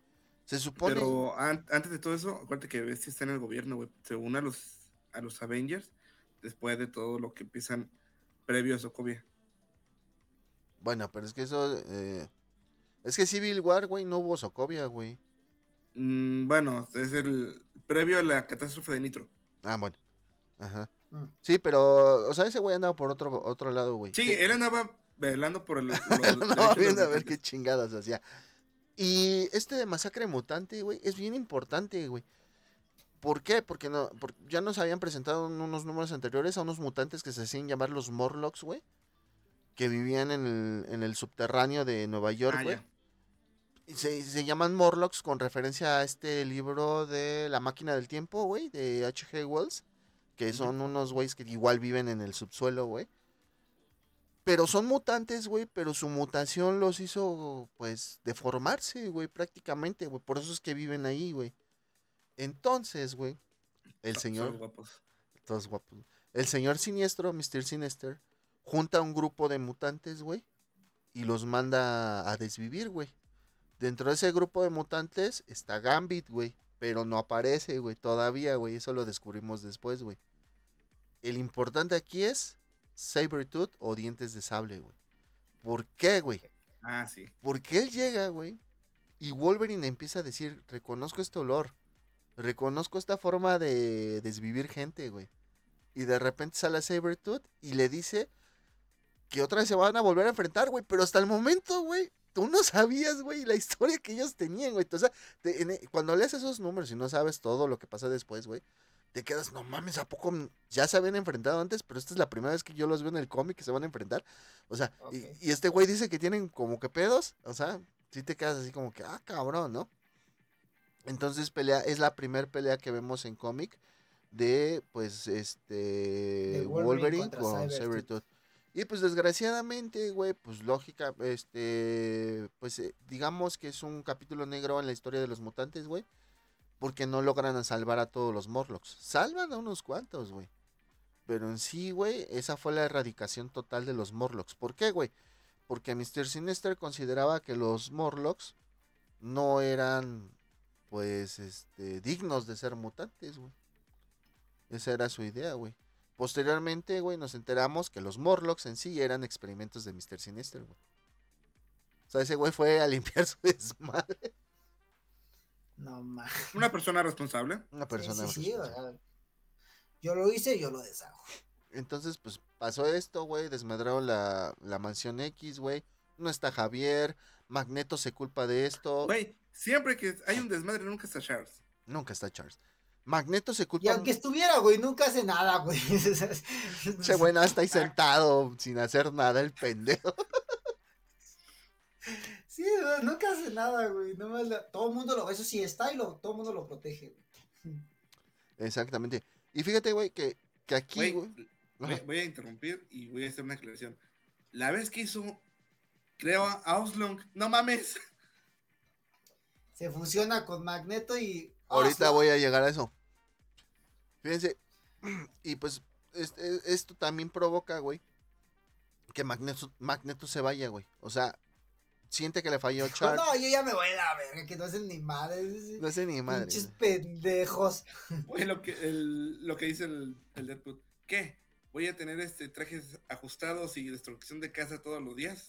¿O todos los años? Todos los años. Eh, sí, eh, una casa, un, son- una Ma- mansión que se destruye cada semana, ¿no? Algo así dice. Ajá, güey. Y entonces, cuando pasa esto, güey, se van a... Bueno, terminan en Australia. Hay otras historias en medio, güey. Pero se van a Australia, güey. Terminan en Australia. Y ahí encuentran un portal que se llama el Seer, Seer Perilous, si mal no recuerdo, así se llama, güey. Esta madre lo que hace es que les permite resetear su vida, güey. ¿Sí me entiendes? Te voy a poner un ejemplo. Psylocke. Sí, sí, sí, sí reconocen a Psylocke. Ok. Sí. Ella, en la masacre mutante, es una chava inglesa, o sea, de Inglaterra, y tiene el pelo corto, güey. Cuando ella se mete a este portal y sale, ya es con la apariencia que la conocemos actualmente, que es como medio asiática y así ese pedo, güey. O sea, ese, lo que hace ese portal es ese. Entonces varios X-Men entran a este portal y Wolverine no, güey.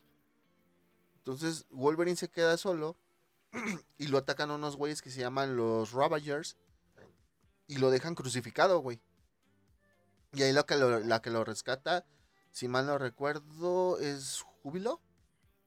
Sí, si mal no recuerdo, la que lo rescata es Júbilo, ¿no? Entonces, aquí pues hay como una, digamos, como un paro en cuanto a lo que es historias de X-Men para poder sacar otras historias de los X-Men, traer a los X-Men viejitos, güey, combinarlos con los nuevos, güey. Y es donde nace lo que es eh, los equipos azul y oro, güey. Que de hecho aquí es donde tenemos dos vertientes de cómic, güey. El equipo azul, se es, el- su cómic se llama X-Men nada más. Y los de oro es el Uncanny X-Men, güey. Entonces Entonces, estamos hablando que es antes de los Ultimate. mucho antes, güey. Mucho antes, güey. Fíjate que sí no lo sabía. De hecho, aquí es la introducción de Gambit, güey. Son cuando utilizan los trajes eh, amarillos, güey. Este. mm, ¿Qué otra cosa pasa aquí? Pues es. eh, eh, eh, sí, es, es prácticamente eso, güey. Y es aquí en este punto donde está el cómic más vendido de X-Men, que voy a mencionar más adelante, güey.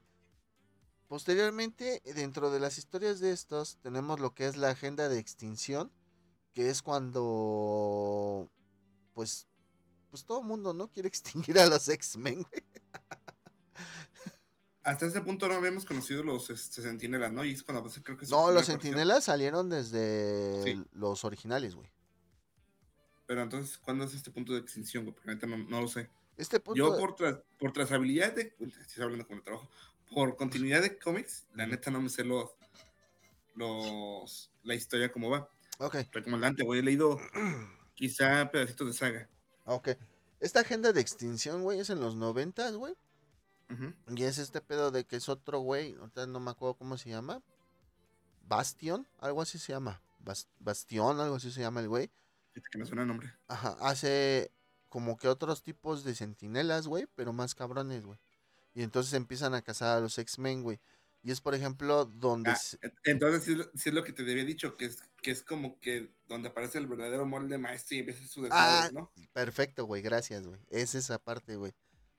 Entonces, también después de eso, güey, viene una saga muy buena, a mí me gusta mucho, güey, que se llama La canción del verdugo, que, que ya teníamos la introducción de cable, güey. Porque aquí en esta parte, güey, es donde se crean diferentes equipos. O sea, ya teníamos el azul y el oro. El oro. Y luego se crearon X Factor, que eran los X-Men originales, güey, trabajando para el gobierno. Luego se creó X-Force, bueno, los nuevos mutantes, que después se convirtieron en X-Force, güey, cuando se unió cable a ellos, güey. Y tenemos ya diversos cómics de lo que son los mutantes, güey, vaya. O sea, ya no nada más es X-Men, nunca ni X-Men. Tenemos X-Factor, tenemos X-Force. De hecho, en las páginas de X-Factor, güey, es donde nace Apocalipsis. O tenemos eh, la primera aparición de Apocalipse. Bueno, Apocalypse, o ¿cómo se llama así, güey? Es que aquí la traducción como Apocalipsis y es Apocalypse. Apocalypse. Entonces, aquí tenemos esta, esta parte, güey, donde todo se... Y esto de la canción del verdugo es un crossover entre todos los equipos de X-Men, güey. ¿Por qué, güey? Porque viene un güey que se parece a Cable, güey, y desvive al profesor X, güey. Y lo empiezan a buscar, güey, y se dan cuenta que no es Cable, güey. Es un clon de, de Cable que hizo Apocalypse en el futuro y que regresó al pasado, güey. Y se llama Strife. Ah, Simón. ¿Va? Entonces aquí es donde pues eh, confrontan a Strife y pues, pues, hacen un desmadre. Tenemos a Javier desvivido, a Xavier desvivido. Y tenemos a Magneto recluido o aislado, güey, en un asteroide, güey. Que es el asteroide M, si mal no recuerdo. De hecho le dice Avalon. Donde ese güey tiene una utopía, güey, de varios mutantes viviendo ahí con él en paz. Y aquí es algo, güey, donde los X-Men la cagaron, güey. ¿Por qué? Porque Magneto no estaba haciendo nada malo, güey. De hecho, Magneto, sí me acuerdo de esa parte, ya estaba viviendo en su utopía como él quería. Exactamente, güey. Entonces. Sí, me acuerdo de esa parte. ¿Es cuando ya tiene la isla? No. Es un asteroide, güey. Mm, mm. Entonces, güey. Es que en algunos le meten en una isla, ¿no? En algunas historias. Mucho después, güey, eh, se llama Genosha la isla. Mm. Entonces esta parte de atracciones fatales, digo yo, la cagaron los X-Men, güey. Porque Magneto ya estaba así, güey, en su pedo, güey. O sea, ese güey ya no la debía ni la temía, güey. Y estos güeyes fueron a atacarlo, güey. Estos güeyes lo fueron a atacar porque pensaban que este güey estaba planeando algo, güey. Y esta saga se llama Atracciones Está muy tranquilo, no puede estar haciendo algo bueno. Ese güey con la crema y el papel. ¿Qué pedo, qué pedo, qué pedo? Así, ¿qué pedo, qué pedo? Ajá, güey. Y en esta saga se llama precisamente Atracciones Fatales, güey. Porque al final de esta saga, güey, es cuando Magneto, güey. Wolverine lo, iba a atacar, güey. Y es de esas veces donde Magneto ya está hasta su madre, güey. Y, le, y le extrae todo el adamantium a, Wolverine, güey. Todo el adamantium de su cuerpo, güey. chingón, güey, porque todavía le hace... Porque en, en una viñeta le dice, con un suspiro te puedo quitar todo lo que eres. Y lo hace. y lo hace, güey. Sí, güey. Le quita todo el pero, Pero, pero, eh, digo, es de las pocas que sí me acuerdo y que he leído. Magneto le dice, no quiere pelear, güey. O sea, Magneto, a pesar de todo el desmadre que él no quiere. Se mantiene tranquilo. Y le dice que se esté, que, que oh, órale, güey, no, quiero ya, pelear. estás quieto. sí, güey, es que literal es el que dice, yo vivía en paz, o sea, no quiero problemas.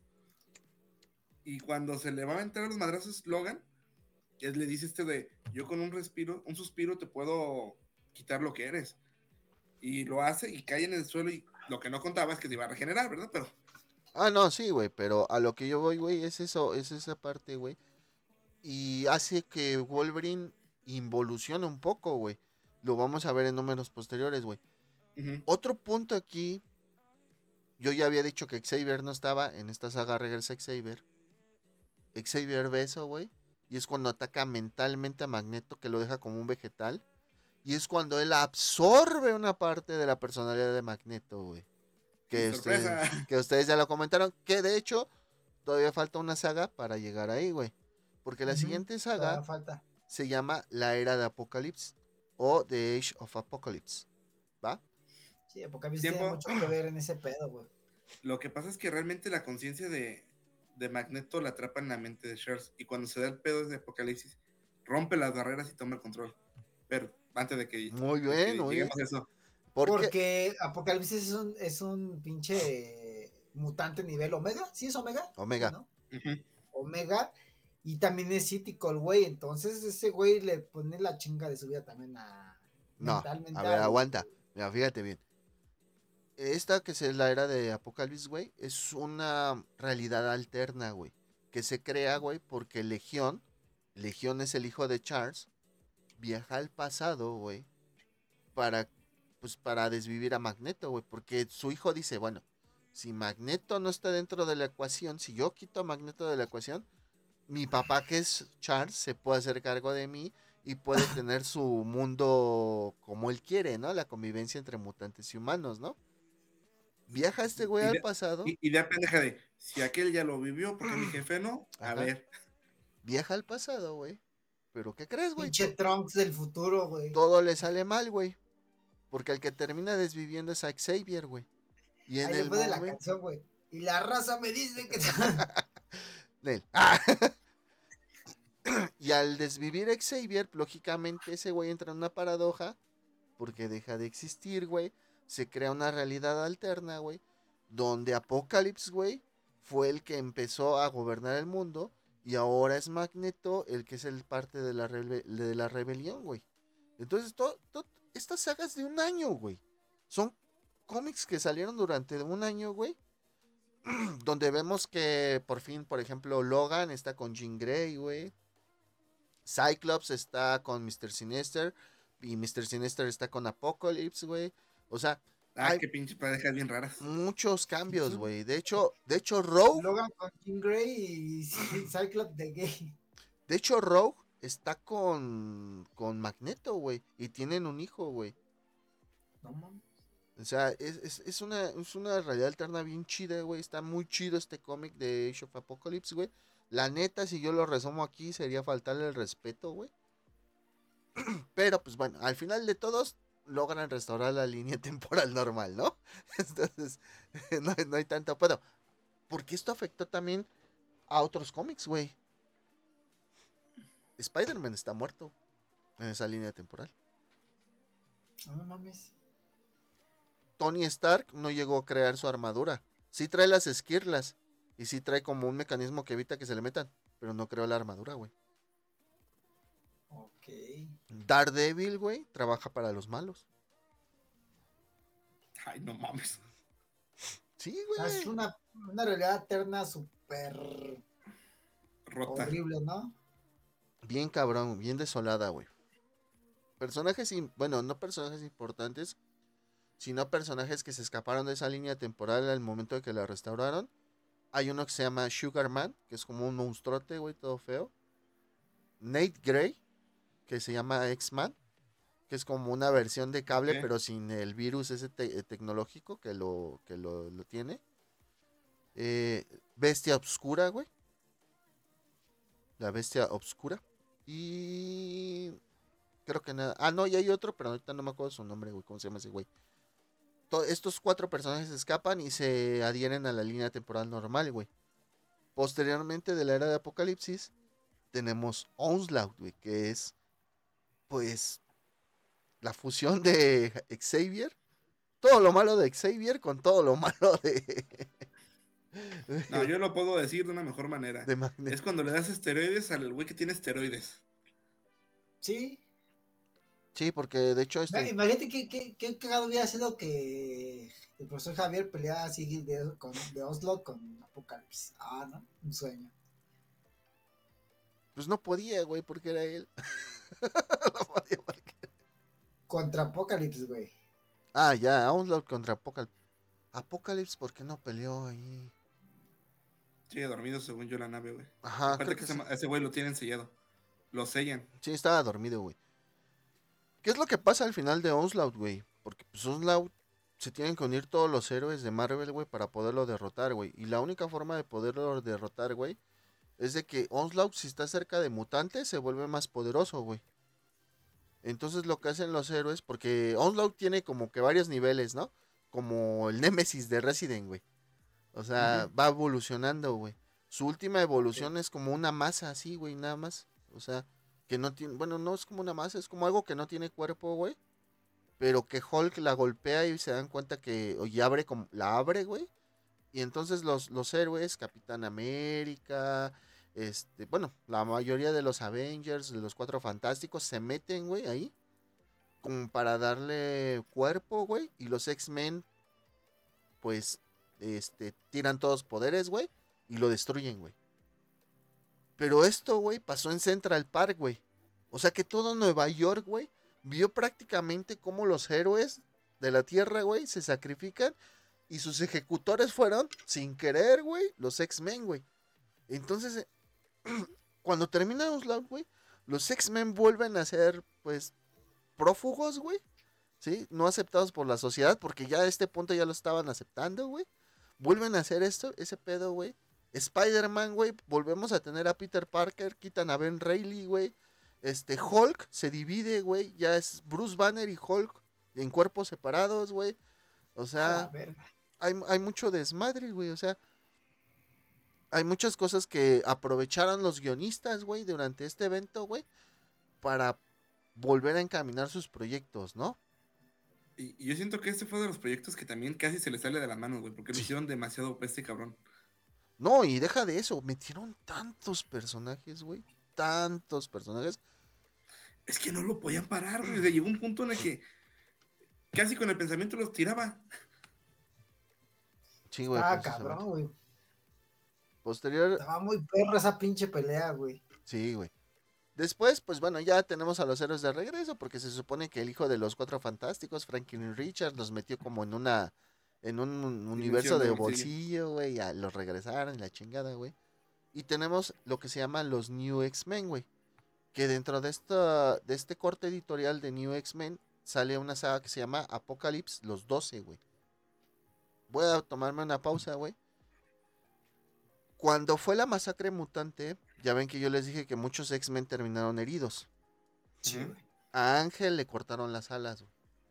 Entonces ese güey va con Apocalypse. Y Apocalypse es cuando lo convierte en el güey ese azul. Una chica, ¿verdad, güey? Sí, güey. si hasta vas a regresar con tu ex, güey, ¿qué le haces?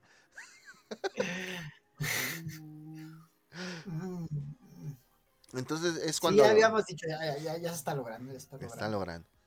Y entonces cuando lo vuelven así, el monito azul y ese que conocemos de las alas de acero, güey. Entonces ahí está la explicación de T. Y en este del Apocalipsis los 12, güey. Wolverine. Pero lo renombra, ¿no? No es, no es Ángel. Ah, ya es Arcángel. Ajá. Y en este de los 12, güey. Este Apocalipsis secuestra a Wolverine. Y le regresa la Adamantium, güey le vuelve a poner adamantium en el cuerpo, pero se vuelve. ¿Pero cómo, güey? Pues igual, güey, como se lo pusieron. O sea, lo inyectan y digo, no man, pobrecito, güey. Y lo vuelve, y lo vuelve uno de sus jinetes. De hecho, Wolverine ataca a los X-Men, güey. O sea, en, esta saga los, los ataca, güey. Se supone que ya ven la. Ay, ¿cómo se llama esta? La que siempre está con Mystique, que de hecho es su pareja, güey. Que puede ver el futuro. Que está ciega. Mm. No es Madame Web, ¿eh? No, no, no. Sí sé cuál dices, pero no me acuerdo cómo se llama. Yo tampoco me acuerdo. ¿No es la que diamante, no, verdad? No, no, no, no se llama Frost. No, es una que no, que es asiática, pero no, no ve, güey. yo. Sí, no, no ve, güey. Entonces ella, eh, hasta este punto, si mal no recuerdo, ya, ya falleció. Pero dejó unos diarios, güey. Y dentro de esos diarios, güey, hay 12 mutantes mencionados, güey que pueden acabar con Apocalypse, güey. Entonces lo que hace Apocalypse, güey, como ya... Eh, hace cuenta que Apocalypse parece eterno, güey, pero sí va envejeciendo, güey. Entonces lo que hace es cambiar de cuerpos, güey. Como Orochimaru, güey. Entonces lo que... Y el cabrón, y el cabrón para tener más habilidades cambia de cuerpos con mutantes más fuertes. Bingo. ¿Se acuerdan que les dije que de la era de Apocalipsis se había escapado Nate Gray, X-Man? Sí.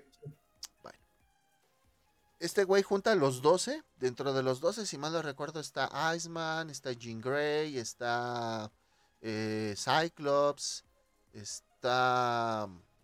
Wolverine no está porque lo agarra como de su jinete. O sea, son varios eh, X-Men. está Cable, güey. Está... Uh, uh, uh, Gambito, no. No, Gambito no. Rogue tampoco, güey. Está Magneto. está Magneto, está Xavier. Tenía que ser. O sea, son, varios, güey, ¿va?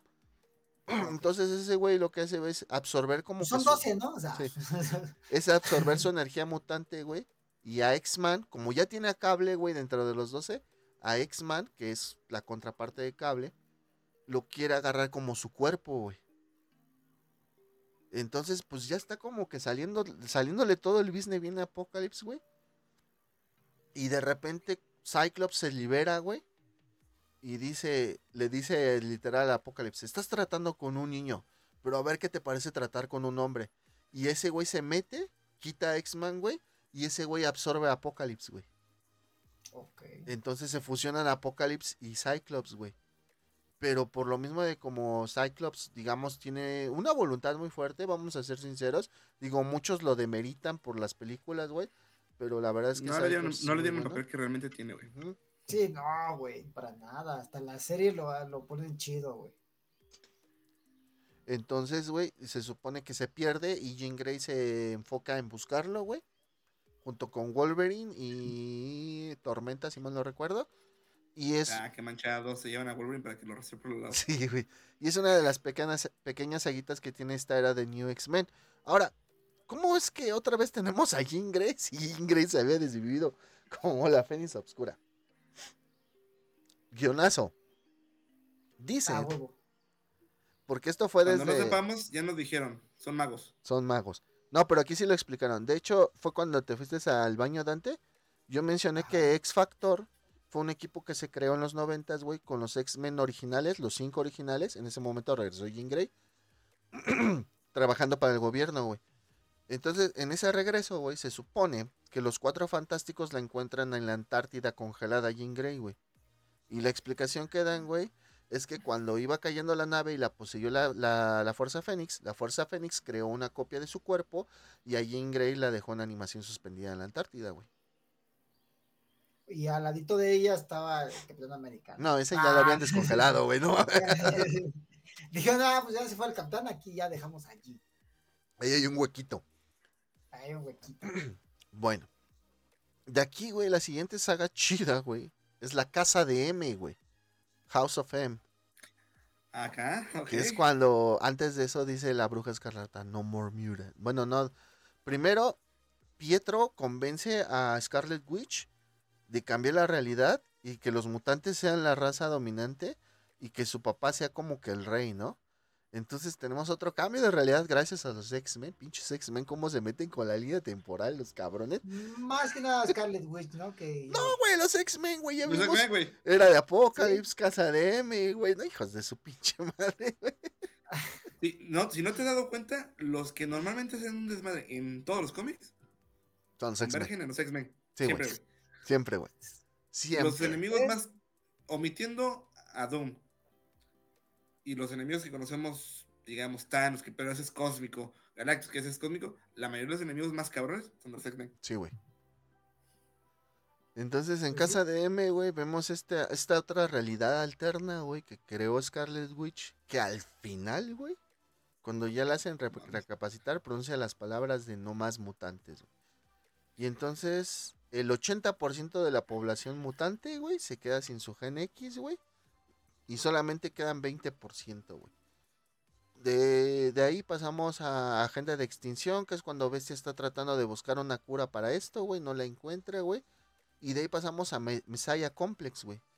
Que es cuando se dan cuenta, güey, que es el primer nacimiento mutante después de lo que, lo que pasó, güey. Y entonces todos van a buscar a, esta- a este bebé, güey, que nació, güey. Y se hace un desmadre porque la van a, bu- la van a buscar los X-Men, güey. La van a buscar los acólitos de Mr. Sinestro, güey. Y la van a buscar unos, los purificadores, güey, que son humanos que quieren acabar con los X-Men, güey. Entonces hacen un desmadre, desmadran un pueblo que es donde nace la niña, güey, porque es una niña. Y entonces de repente, güey, nos enteramos que es Cable, güey, el que rescató a la niña, güey. Pero Oye, Bishop, oye, oye, ajá, y, aquí todavía no pasa qué pasó con Gambit, ¿verdad? Pues ya, ya lo dijiste. no, no lo he dicho, pero ahorita te lo digo. Ok, ok, ok. Va, va, va. No, es que que a ver que me perdí, güey. A ver que me perdí, güey. Nada. Y es No mucho, como tres realidades Como alternas. otra realidad. Ah, va, va. no, no, no, es casi nada, Un día cualquiera en los X-Men, güey. Un día cualquiera en los X-Men, güey. Y entonces, güey, aquí la cuestión, güey, es de que Bishop quiere desvivir a la bebé porque él siente, güey, que el futuro de donde él viene es por culpa de la bebé, güey. Ok. Y entonces, Ah, pinches ideas al, pendejas. al final, güey, este güey se, se la pasa persiguiendo a Cable, güey. Y al final el güey logra su cometido de acorralar a Cable. Y al momento de disparar, pues dispara. Pero ¿a quién creen que le da? ¿A Wolverine? Ok, tenemos una opción, ¿A Wolverine. Jean? A Jean, tenemos la suerte. ¿A Jean Grey? Al profesor Javier. No sé por qué sí lo sospeché. Se nos vuelve a desvivir el profesor Javier, carnal. Entonces, bueno, ya aquí, güey, pues ya se supone que. Que este, ¿cómo se dice? Que. que, que, Ay, no. que pues ya, ¿no? Que. Que pues ya no tenemos profesor Javier, güey. De hecho, dejan de vivir en Nueva York los X-Men, se van a San Francisco. Por esta situación de que pues, ya ven que en San Francisco, pues como que tienen este pedo en la vida real, pues, de aceptar mucho a las comunidades LGBT y todo ese pedo, ¿no? Entonces los mueven a. San Francisco porque, pues, digamos que los mutantes, en cierta forma, pues también representan, ¿no? Esa comunidad, ¿no? Porque son, son personas que no son tan aceptadas, ¿no? En el mundo. Entonces en San Sí. Francisco, güey, ellos viven en una isla ahí al ladito, güey, que es donde ya por fin Cyclops agarra el manto de lo que es el profesor Javier, güey. Ya es el líder total de los X-Men. O sea, hay equipos de X-Men, pero ese güey es como que el más cabrón de todos, güey. Este güey anda con Emma Frost, güey, ahora sí ya. y dentro de esas regresa Cable con Hope, porque Hope es la, la, la bebé, así le Ah, pone. Hope. Y es cuando ocurre un, cisma. Un cisma, ¿qué es un aquí en cisma? México le dirían Esperancita. Esperancita. ¿Qué es un cisma, Dante? Ah, no es. ¿Ya no Isma la que anda con Kronk en las aventuras? No. Cisma, Ay. cisma. Ah, sí. Ah, ¿Qué es un cisma, Dante? no sé qué es un cisma. Eh, es una separación, güey.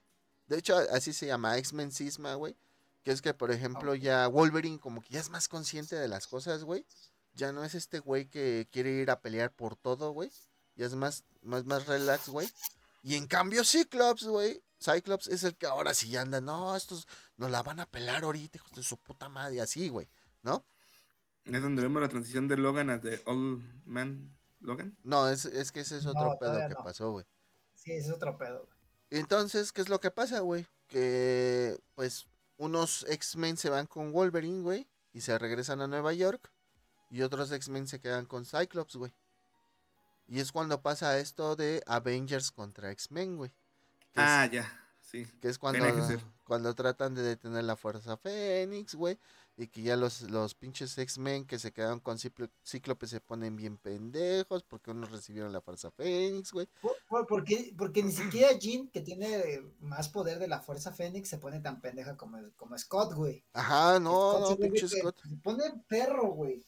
Ah, bueno. Entonces yo les había dicho que en Mensaje de Complex y Second Comics habían desvivido a Javier. Ya regresó otra vez Javier, güey. Para Avengers contra X-Men, ¿va? Pero al final de Avengers contra X-Men, Se murió. pinche Cíclope ya está hasta la chingada, güey, ya. Ese güey es el, es el Krillin, güey. Y lo termina desviviendo otra vez, güey, a Xavier, güey. Pinche Cyclops, güey. No mames, güey. Se pasa de lanza, sí, güey. No, sí se pasaron de ver. Digo, hay yo sabía que, que, que una historia anterior a esta se nos había desvivido, Ajá. pero yo dije, también en la Fuerza Fénix, güey. Ajá, exactamente, güey. Digo, entre Second Coming, Sisma y X-Men Avengers pasan muchas cosas, güey. No, no, no las mencioné porque no son tan relevantes en cuanto a los mutantes, porque son crossovers con, con Avengers y así. Pero en esta de X-Men contra Avengers, güey, pues pasa este pedo de que la Fuerza Fénix se divide entre cinco X-Men, güey. Estos güeyes ya como que controlan el mundo, los Avengers están viendo cómo detenerlos, güey. Ah, los van derrotando, pero cada vez que derrotan a uno, los otros, o sea, lo- los demás reciben su fuerza. Al final queda Ajá, Cyclops y ya recibe como que toda la fuerza Fénix, güey. Y es cuando pues desvive a Javier, güey. Y en eso, pues entre Scarlet Witch y Hope, Hope Summers, porque pues ella se declaró Hope Summers por se- sentirse hija de cable, este, destruyen a la Fuerza Fénix. Hacen, en vez de decir no más mutantes, dicen no más Fuerza Fénix. Y al hacer eso, güey, destruyen la Fuerza Fénix y vuelven a reiniciar el gen mutante, güey. Cerebro empieza a detectar, güey, un chingo de nacimientos de mutantes en ese Porque momento. se güey. esparció todo el, el poder de la Fuerza Fénix. Exactamente. Y después, pues ya llegamos a la casa de X, que es ya ahora donde están en Krakoa, lo que tú decías, este, Norbert. De que ya están en esta isla que se llama Krakoa, güey. Y que este, ¿cómo se dice? Y que ya hasta los pueden revivir, güey. Y que. Ah, no, eh, eso lo dijo. Lo dijo este Atlantis, güey. ¿verdad? Ya los pueden revivir. Y que incluso, güey, este. Nuestro amado Beast, ¿sí? Hank, Hank McCoy, güey. Ya se volvió malo, güey. No es, no es bestia oscura el que se escapó de la realidad de la era de Apocalipsis. Es el Han McCoy original, güey, el que se vuelve malo, güey, en esta saga. Bueno, eh, que, que de hecho está ahorita en los cómics, güey. De hecho, lo de Olman Logan que tú decías, este, mi estimado Norbert, güey, es este. Un, Un evento de un multiverso, ¿no? Ajá.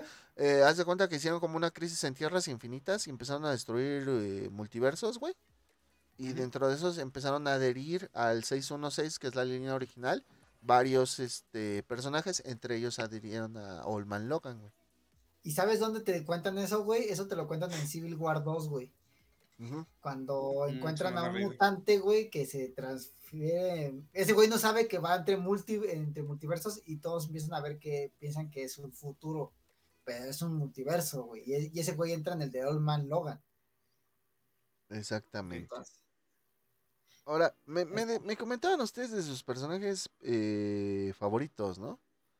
Dante Gambit, tú, mi estimado Norbert, de seguro es Magneto, no sé por qué.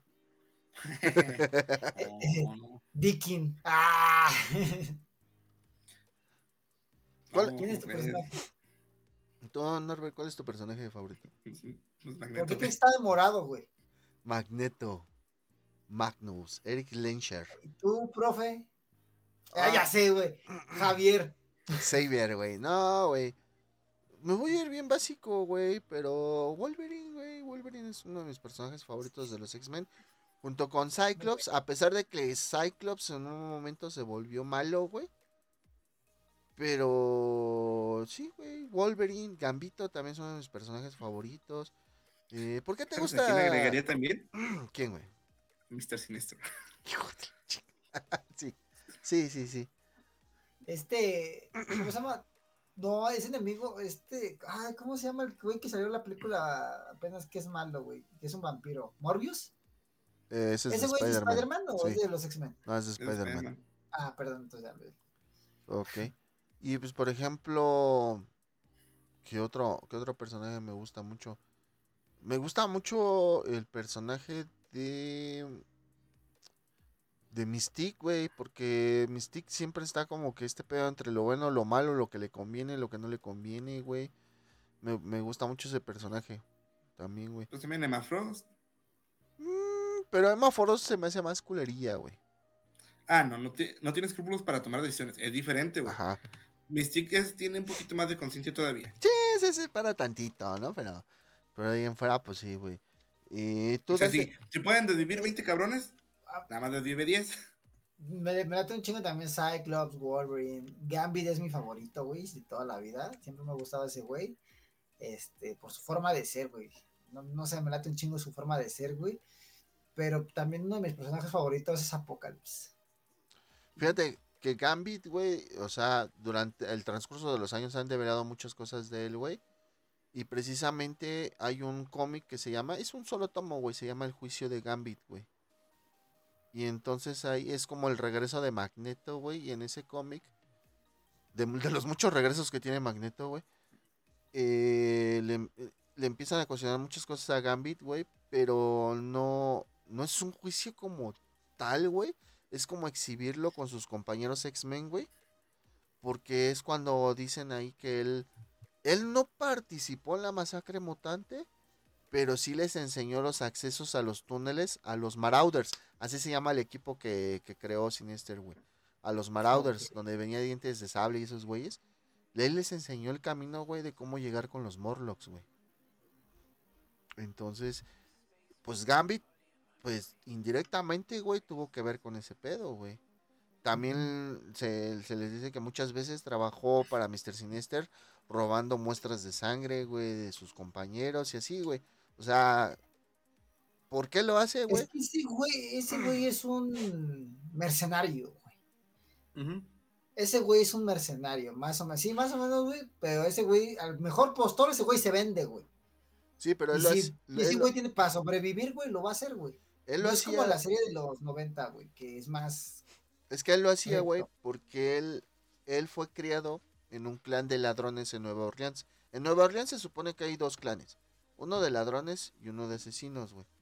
Y se supone que como que cada 10 años esos güeyes le rezan a un mutante muy poderoso, o sea, no sabían que es un mutante, pensaban que era una deidad, güey, que les concedía como que ciertos deseos, güey.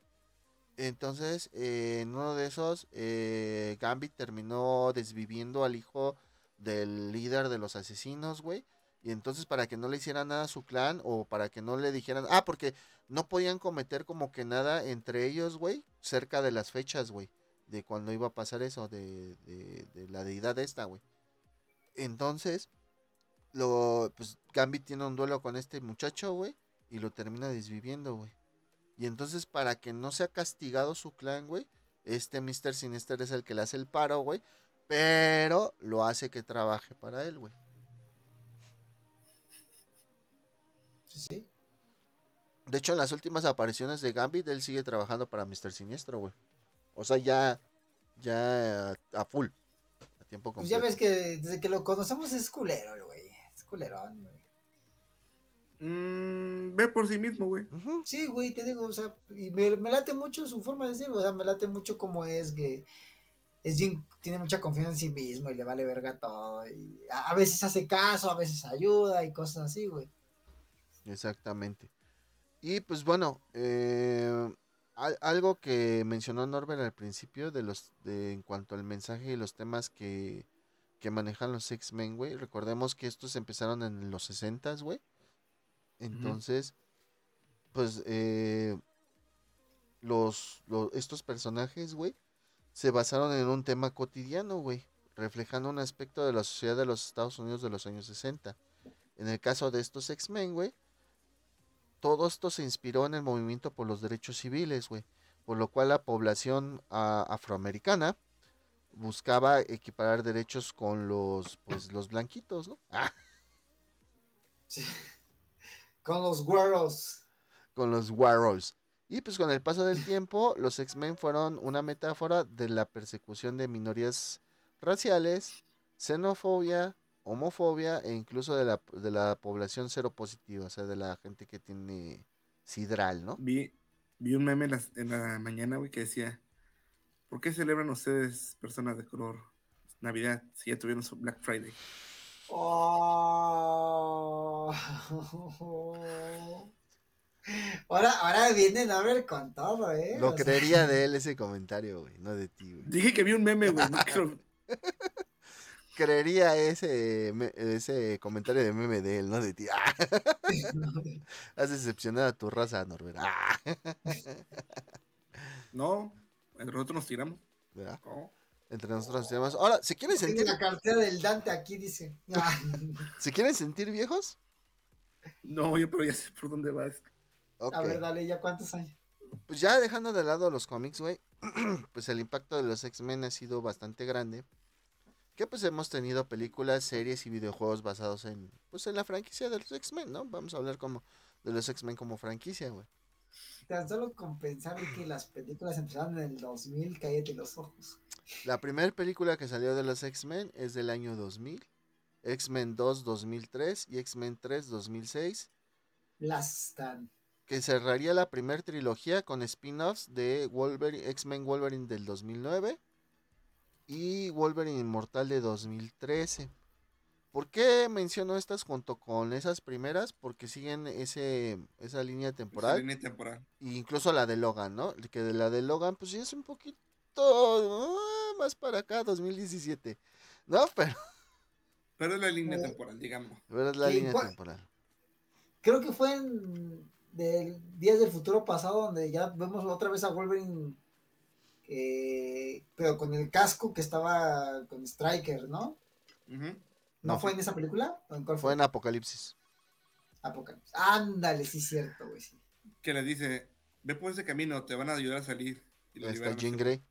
Que de hecho, fíjense, eh, esa, esa otra línea temporal, X-Men First Class es del 2011, Días del Pasado Futuro es del 2014 y Apocalipsis es del 2016. Ce- ¿Cómo se cerrando, llama? cerrando este ciclo, ojo, este ciclo de películas de X-Men, porque tenemos Deadpool, ajá, pero Deadpool no entra, creo que en ninguna de estas líneas, bueno, sí en la de First Class, ¿no? Por el cameo, ¿no? Solamente. En teoría se, se ubica en esa te- línea temporal. Se puede decir porque lo mencionan como que sí siempre ha existido y que Colossus lo quiere reclutar desde un chingo. Ujú. Pero el Colossus que sale ahí es diferente al Colossus que conocimos en la primer- las primeras, güey. Sí. De hecho, Que de hecho ese Colossus lo retoman en la de Días del Pasado Futuro, güey. Pero eh, de hecho, por eso lo digo, es el es la línea temporal del, de Días del, del futuro. Sí, es la que se acomodó, ¿no? Cuando vemos que al final Wolverine ve a Jean Grey viva y también a Scott, ¿no? O sea, esa, esa Sí. línea que se acomodó es la de Deadpool, ¿no? Sí, porque inclusive acuérdate que la película ¿qué? Está rompiendo la cuarta pared como el buen personaje que es. Se tanto dinero y no podemos tener a más, de- más que dos este, X-Men y abre la puerta y están todos los Los otros y la, la todos cierran, los castrando, güey. Pero sí, güey. Entonces, o sea, si quieren sentirse viejos, tenemos así las películas de X-Men. Fíjense, las series de X-Men. am, hay dos series de acción real, no muy conocidas. Una se llama Legión, que habla de este personaje que es el hijo de Xavier, ¿ok? ajá, Ok. del 2017. Creo que nada más tuvo dos temporadas. Otra que se llama The Gifted, también de 2017. También creo que nada más tuvo dos Órale. temporadas. Y las demás, Que no Gipta, que no Gipta es la novia de del güey de Deadpool, a la que se quiere robar. no, dije Ah, no sé, es- Gifted, ah, como de regalo. Gifted. ¿Y se quieren sentir más viejos? A ver, dale. La serie de. Ustedes no son más viejos que yo, güey. La serie que puso Dante el intro. tururururun, tururururun, turun, 1992, carnal. No mames, tenía yo dos añitos, güey. Poster- este año sale su segunda temporada. Bueno, su continuación. Ah, 97 se va a llamar. Posteriormente salió. No mames. Sí, güey, este año. Ah, porque también salió una serie de Cartoon Network, güey. Espérate, eso es a lo que voy, carnal, espérame. sí. Por eso no dije el nombre, güey. ¿Te quieres sentir que- viejo? X-Men Evolution 2000. X-Men. Estaba muy bueno, güey. Esa, Esa estaba muy chida, güey. A mí también me gustó. Os digo, a pesar de que las hicieron otra vez adolescentes, estaba muy chida. Pinche Magneto se ve bien pasado ahí. De hecho, güey, después de esa de X-Men Evolution, sacaron una que se llama. Espérame. Ah, Ahí sale un personaje, güey, que saca unas espinas, güey. Que yo lo veía así como de, no mames, ese güey, ¿qué? Eh, es que ese güey nada más fue creado para la serie, güey. Y me gustó, güey. De hecho, sí me gustó mucho ese personaje, güey. De, de hecho, se llamaba Espinas. Spike. Espinas. Spike, y era el sobrino de Aurora Monroe, de esta Storm. Poster- Ándale, sí. posteriormente, cuando cancelan X-Men Evolution, güey, sacan otra que se llama Wolverine and the X-Men en el 2009. También buenísima, güey. Y la última que sacaron serie, pues digamos, basada en los X-Men, es Wolverine Anime 2011, güey. 12 Mm. episodios. Esa es buena. No Está la vi, es buena. pero se ve buena, güey. Porque también sacaron la de los X-Men en anime, ¿no? No. Sí, Ah, güey. sí.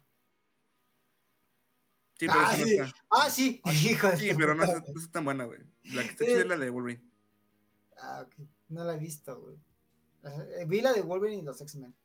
No, y cállate, mira, videojuegos. El primer juego que salió de Uncanny X-Men en el 89 para la NES, güey.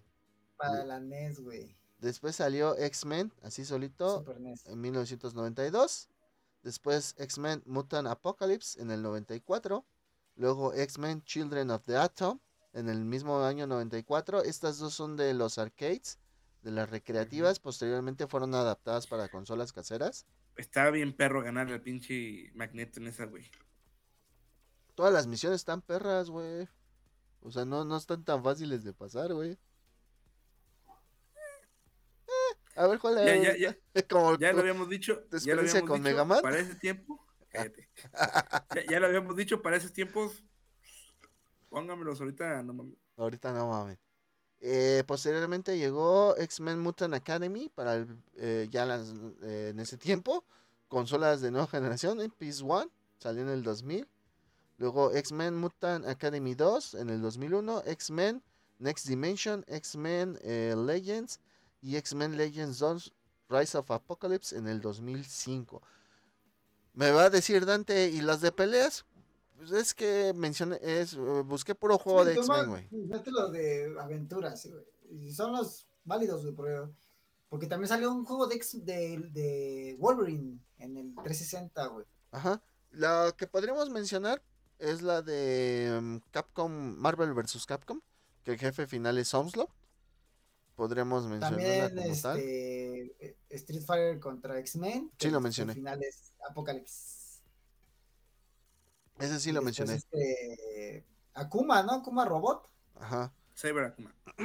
¿Ustedes saben por qué en el último de Marvel vs. Capcom no salen X-Men?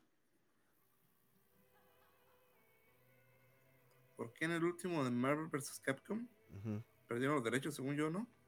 Pues es que todavía estaban en ese pedo de los derechos, güey, con Fox. Todavía no estaba la compra de Fox. Y este, no querían darle como que mucha publicidad a los mutantes, güey, pues porque era su competencia en películas, güey. Entonces, pues la orden fue de, ¿van a hacer otro juego de Marvel contra Capcom? Sí, no metan mutantes. Sí, ¿no? En el Infinity. Ajá. Porque en el 3 sí sale, güey. Sí, por eso dije, en el último, güey, de Ajá, Marvel sí, vs. sí, en el Capcom. último Infinity. Sí, Que ese no, tiene una pinche historia bien culera, güey. Está bien mierda, güey. Sí, sí lo jugué. Apa- El juego, el juego también está culero.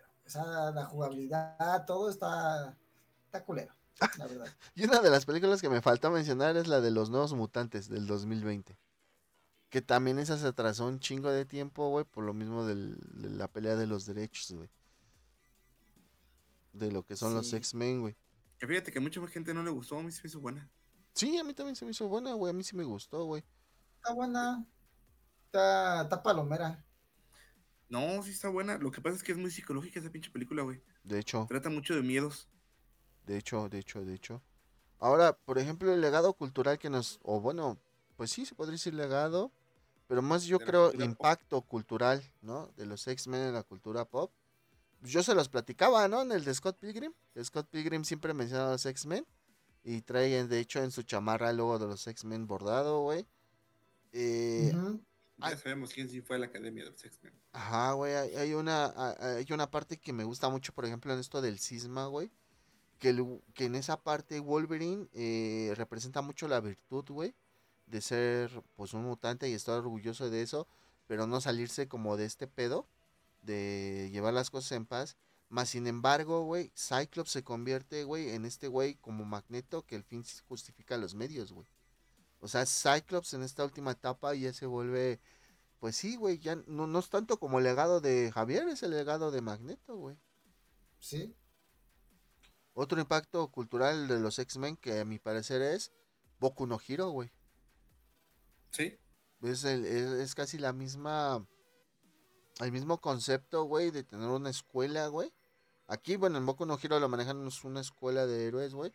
Pero pues es un concepto de la escuela de Javier, güey.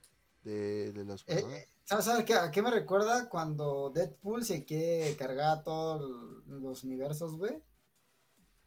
Que acaba con todo este concepto de, de equipos y todo ese pedo, güey. Ves que viaja, o sea, después de que intenta cancelar a todos los, ¿cómo se llama? Guionistas. ah, A los también se, se va a las historias, a los libros de texto, güey.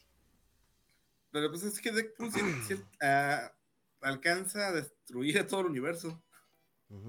Sí, pero nunca deja de, de encontrarse con Spider-Man y todo eso, por lo mismo Ah. de que quiere destruir el concepto de equipo.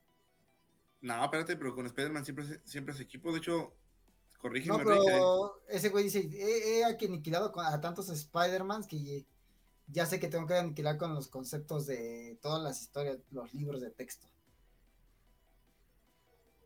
Sí, sí, no sí. sé si la han visto esa. Sí, güey.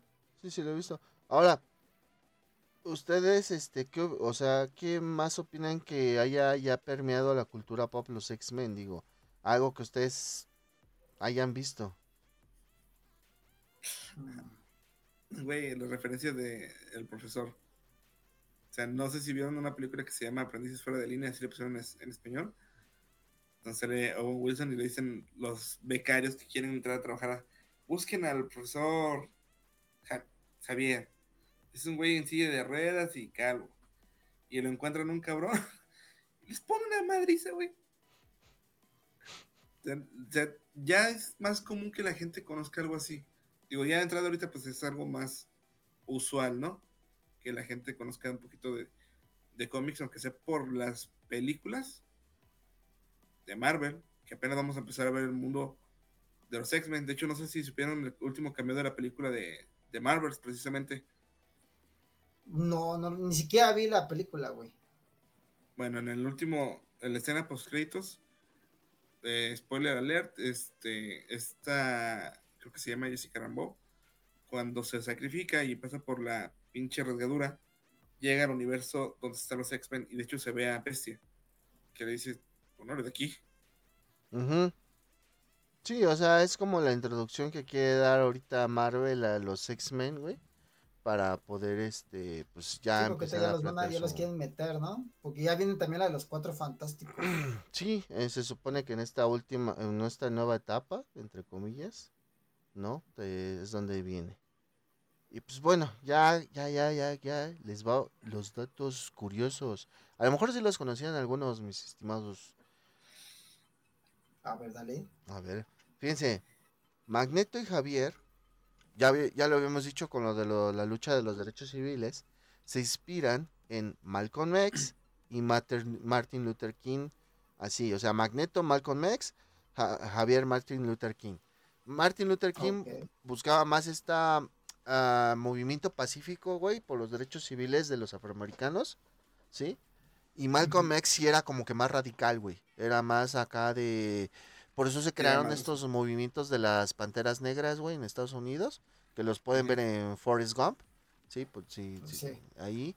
Entonces, que, que eran más agresivos, que tenían armas y todo ese pedo, ¿no? O sea, por eso es que, que dicen que Magneto Que, luchaban por sus derechos eh, agresivamente. agresiva, así. Ey, ey.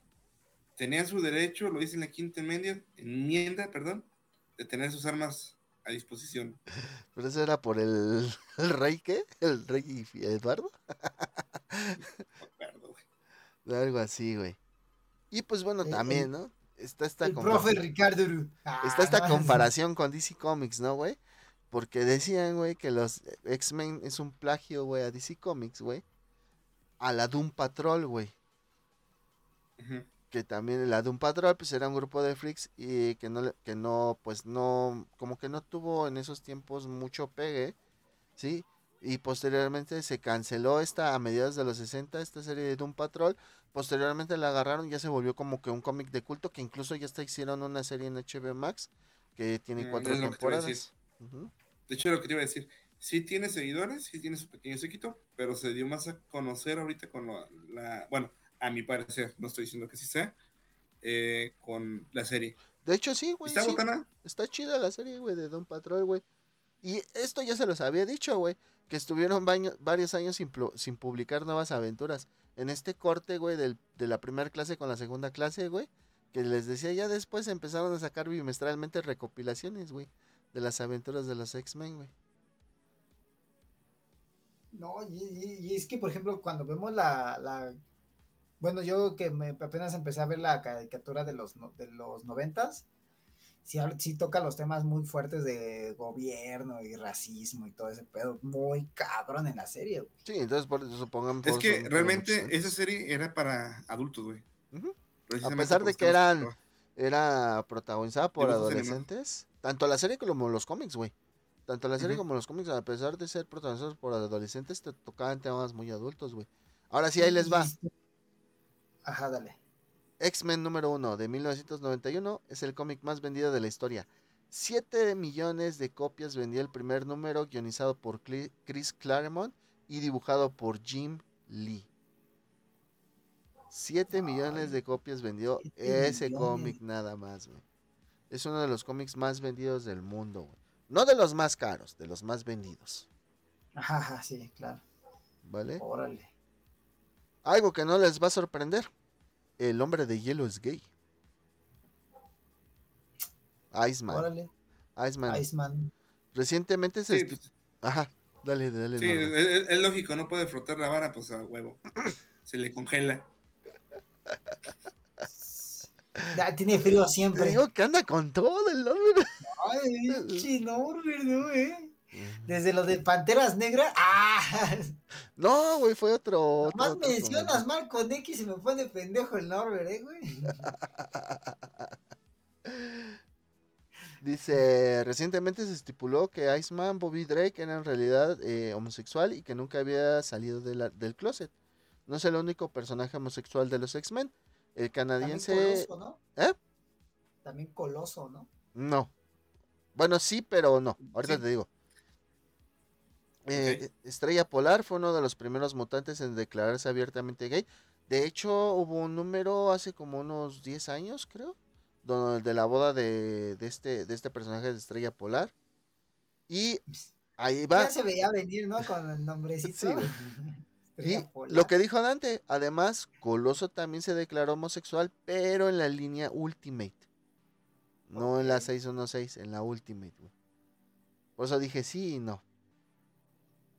Y pues, lo que ya les había comentado, ¿no? Que este bestia también es un vengador. Han McCoy es uno de los X-Men más populares y veteranos, pero también ha sido un vengador. Yo creo que ahorita Sí, ya no va a ser uno de los más populares. Nah, yo digo que sí. Si hay grupos como yo, yo digo que sí. bueno, sí, ¿verdad, güey? Siempre hay un roto Sí. para un descosido. Sí, ¿verdad? Bestia.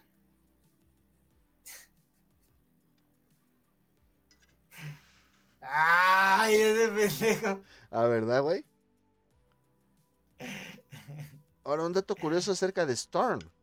Storm fue la primera heroína afroamericana, exactamente.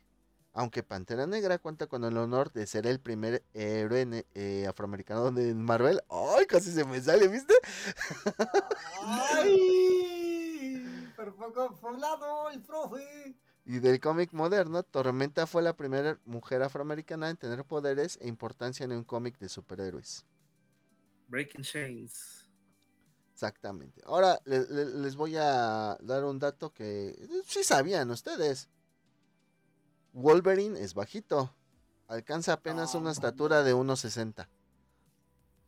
Digo, el- todos lo conceptualizan como alto, güey, por Hugh Jackman. Por Hugh. Ajá, pero en realidad en el cómic, güey, mide 1.60, güey, y parece más bestia que humano el cabrón.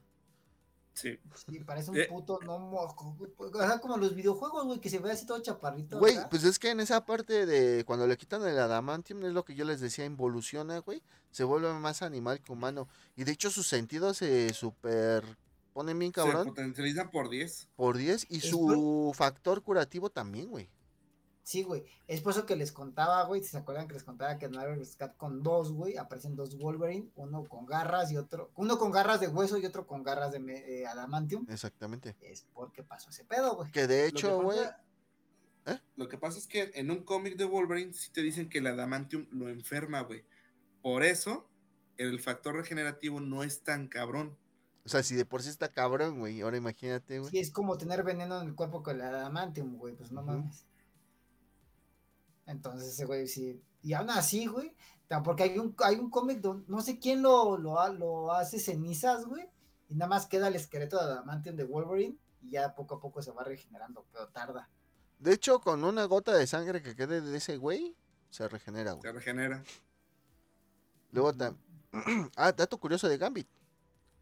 Por mucho tiempo se pensó que Gambit era el tercer hermano Summers. Porque llegó un tiempo, güey, donde decían que había tres hermanos Summers, no nada más dos. Pero pues no. Y por el tipo, por el tipo de energía que Por el tipo de energía, los ojos, el pelo, güey, todo, güey. Decían que ese güey era el tercer hermano Summers, güey. Pero pues la neta no, güey. Era otro De- de- mutante. Ajá, dime. De hecho, el, el hermano Summers, el- ¿cómo se llama? Se me va el nombre. El que lanza los rayos por las manos. Eh, sale en la de Alex. Alex. Igual se nos desvive, igual que en la, en la serie de Evolution, eh, con Apocalypse, ya ves que también ahí no le alcanza a salvar este Quicksilver. Pero, pues en el cómic sigue vivo. sí, en el cómic sigue vivo. Sí, sí, sí, vivo. cor- corrígeme. Dime. Los poderes de Gambit sí son tal cual los que tiene, pero la acumulación de energía es por alguna modificación que le hizo Mr. Sinister también, ¿no? Según yo. Ahí les va. Pues no, no era Gambit el tercer hermano Summers, era otro mutante llamado Vulcan, quien respondía al nombre de Gabriel Summers. Ese güey lo encuentran en el Órale. espacio. El Gabo. El Gabo. Y hablando de Gambit, precisamente, después de muchos años sin conocer su origen o de qué familia venía, se de- de- develó que era un clon de Mr. Sinister. Ah, no mames. A la verga, vato. Por eso los ojos rojos, güey. Eh, Yo pensé que, se, que había dormido mal, güey. Se podría decir que sí es un cuarto hermano Summers, güey. Porque Sinister utilizó material genético de Scott para crearlo, güey. O sea, entre comillas se podría decir que sí, güey. Entonces tiene, tiene, ¿sabes? Por, por, por eso también es culero. Ahora, la, la, la, la modificación que le hizo Sinister a Gambit, güey, no fue para potenciar su poder. Fue Fue para, para que lo controlara, güey. Porque era tanto que no lo podía controlar, güey. Posteriormente ya le quitó, le, le hizo el jailbreak, ¿no? Posteriormente, güey. Pues ya es que ese güey aparte es muy inteligente. Sí, güey. Pues ese es clon de Mr. Sinister, güey. ¿Cómo? Sí, güey, sí. Sí, sí, sí. ¿Cómo, cómo te explicamos? Ahorita, bueno, ahorita ya tiene mucho, mucho sentido, pero hace cinco minutos que no sabía, güey, no tenía sentido. Hace cinco Ah, minutos, güey.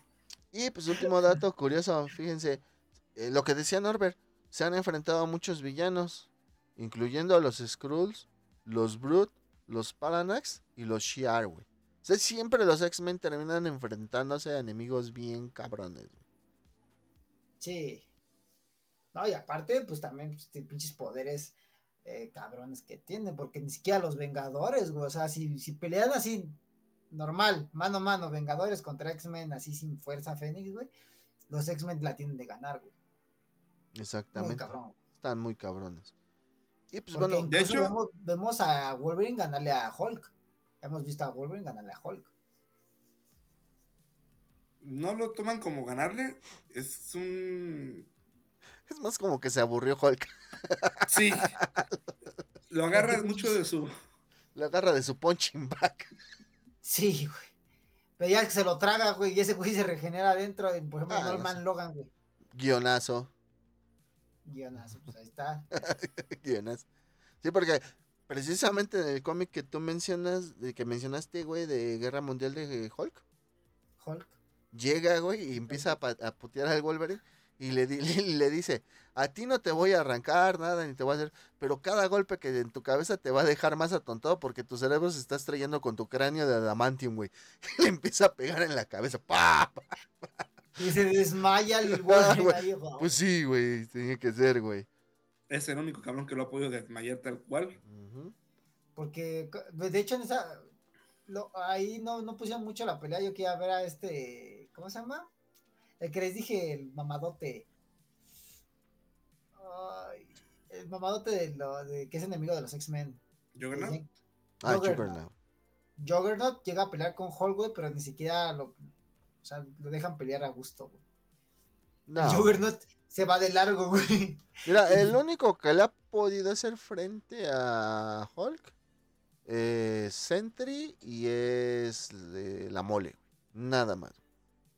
Y eso, pues ya ves Eh. que ahí el guianazo de Guerra Mundial Hulk potencializó bien cabrón a Hulk, güey. No, ya venía potencializado, güey. Es que Hulk ya, ya era una fuerza imparable, güey. Sí, de hecho, por eso, inclusive, por eso lo mandan a, a la Al, espacio, güey. Está cabrón Hulk, güey. Sí. Sí, acuérdate que su poder más grande de ese güey es que entre más emputado, más fuerte. Ajá. Norbert, no mames, güey. No, pues la pelea que tiene con Centric, güey. No, sí, pero el Norbert, El imagínatelo Norbert, como cuando Hulk, entre más emputado, mejor juega, güey. Ah, ese es su superpoder, güey. No mames. Superpoder de Norbert, güey. Ahora, ya, ya para finalizar, por ejemplo, yo, yo puedo recomendar cómics. Ustedes pueden recomendar videojuegos, pueden recomendar series, recomendar, este, la, alguna, Día- alguna película, güey, de las que salieron de los X-Men. De los X-Men, mamón. Porque eres capaz de... Dead- Deadpool, güey. Deadpool. Five Nights at Freddy's. ¡Ah! ¿Eres capaz de, de decir otra madre? Pues yo, por ejemplo, de los cómics que yo les puedo recomendar, güey, es Días del Futuro Pasado, güey. Ese se lo recomiendo mucho. La canción del verdugo, que ese le hablé a Norbert de ella mientras no estabas, güey. Que es donde sale el clon de cable, que es Stripe. La saga completa de House of M, la casa de M. Y lo que es Messiah Complex, güey. Eso se los puedo yo recomendar. Que son bastante. Pues buenos, güey. Son buenos. Y por ejemplo, tienen relación. Por ejemplo, Días del Futuro Pasado con la canción del verdugo tiene relación. Y Casa de M con Messiah Complex tiene relación. O sea, no, no estarías tan perdido como para leerlos. güey. Sí, porque luego te pasa que de repente no entiendes el porqué de todo. Por ejemplo, yo puedo recomendar el Dawslong, pero sí necesitas leer varios antes de. Sí, exactamente. Eh, por eso no, no, no mencioné Onslaught, güey. Porque tienes que aventar atracciones fatales, te tienes que aventar este eh, la era de Apocalypse, te tienes que aventar este Onslaught, güey. Y Onslaught es enorme, güey. Entonces, pues no sé, ¿qué tipo de recomendaciones quieran dar ustedes, por ejemplo? No sé. El de Apocalipsis que yo leí está muy bueno. Te lo recomiendo. Te cuentan la historia. De no me Ensa. Ajá. Ah, ok. Cómo conquista y cómo, cómo entra su primera vez a la nave. Porque la crea desde ser el hijo del ave. Sí, güey. Sí, sí, sí, sí. Eh, Tú, Dante, ¿qué, qué les podrías recomendar a los geek maníacos de los X-Men? Ah, Digo, puede de ser cualquier cosa. De los X-Men, pues los videojuegos anteriores, güey, los de Super Nintendo, entonces son muy divertidos, son muy chidos. Y podemos ver, a, bueno, también les recomiendo la, la serie de los noventas, que a mí me gustó mucho, X-Men Evolution, también, la pueden aventar, está muy divertida, la verdad la van a pasar muy chido. Y van a entender un poquito de los pedos que quieran explicar un poquito los X-Men en cuanto a, como decía Norbert, ¿no? Que se meten en pedos de, de política, raciales y todo ese pedo, lo van a entender muy bien, muy, muy cabrón en la serie de los 90. Es lo que te iba a decir, güey. Yo creo que recomendaría más tu- la serie de los los- 90, porque también es como un resumen, güey, de muchos años de, de X-Men en cómic, güey. No, o sea, es una adaptación, tiene sus cambios, pero son muy buenas. güey. Exactamente, güey. O sea, es como. Pues, si quieres llevar los cómics más allá, güey, vete a esta serie, güey. Y ahorita que va a salir la nueva temporada, que ahorita se va diciendo a ver, pues no, pues más chingón te la vas a aventar. Entonces, esa te la recomiendo. Te recomiendo los videojuegos de antes, de los X-Men, hasta los de pelea, están muy buenos, muy divertidos. El. No sé, el juego de Wolverine también está muy divertido. ¿Cuál, güey? Del, del 360. Ah, ok. se llama Wolverine. Y va a salir uno nuevo, güey, de, de Wolverine. Deben Dentro de dos años, dentro de un año, ¿no? Más o menos va a salir. Más o Año, menos. año y medio más o un menos. Un año y medio más o menos va a salir, ¿no? Este, y pues, ah, pues yo me aventé el, el cómic de X-Men contra Avengers, está muy bueno, no- no- realmente la historia está lineal, está muy bien, aviéntensela, muy chida, y pues, ¿qué más? Nada más. Tú, Sí, lo, lo único que podrían investigar de antecedentes es que es la Fuerza Fénix y ya, güey. Ah, también, eh, X-Men, Wolverine y los X-Men, también está buena la serie, está buena, o sea, no tiene, no te explica mucho, no está muy difícil, está buena. Va. ¿Ya? ¿Ninguna otra No- recomendación? Norbert, tú, Norbert Ya- ya de las suyas. ya ya lo dijeron todo, dice. No, No, ya es, que, recomendado. es que, por ejemplo, si te hago una recomendación, tienes que leer algunos unos más, güey. Por ejemplo, eh, uno que no necesita leer ningún otro cómic, el que leí de Magneto, pero no te cuenta realmente una historia de las peleas, te cuenta lo que le pasó, el por qué se vuelve así, te cuenta de sus hijos, te cuenta... Ese está bueno para conocer al personaje, güey. Sí, exactamente. ya. Recordemos que Magneto es un sobreviviente del holocausto. Güey, te cuentan cómo sobrevivió el holocausto bien cabrón. Sí. Entonces, ¿Cómo se llama? Ah, ah, Las películas, güey. Las películas normales, güey. Por ejemplo, Wolverine Inmortal. Eh, pero X-Men ¿cuáles recomendarías tú? ¿Recomendarías las de First Class? Que es First Class, First Class. este Pasado Futuro y Apocalypse sobre las primeritas, X-Men 1, 2 Yo re- y 3. Yo recomendaría, o sea, sí, totalmente, güey. Pero, o sea, First Class y Días del Futuro Pasado los recomiendo. Son muy buenas, hasta las vas a disfrutar mucho si eres fanático de los X-Men. Apocalypse, si viste la serie, no te va a gustar tanto la película. Si primero ve, ve la película de Apocalypse y después ve la serie, ya vas a, te, te va a gustar, eh, si te gusta Apocalypse ahí, güey, te va a gustar en la serie. Ok. Psylocke se salva de Psylocke se salva. ¿Tú, qué película Psylocke. recomendarías de los X-Men, Norbert? Yo creo que recomendaría. No verlas. Nah, a, mí, a- a mí me gusta mucho la de Lexan, la primera línea temporal. Stand. La Se está en me la hace 3. muy buena, pero pues necesitan ver las otras para entenderlas. Entonces, sí, es ver esa trilogía. Sí. Yo creo que son muy buenas todas. No voy a demeritar ninguna porque la verdad que en la primera trilogía que hicieron nos dieron lo que queríamos con la primera. Ajá. Realmente queríamos ver ese universo. Lo lograron.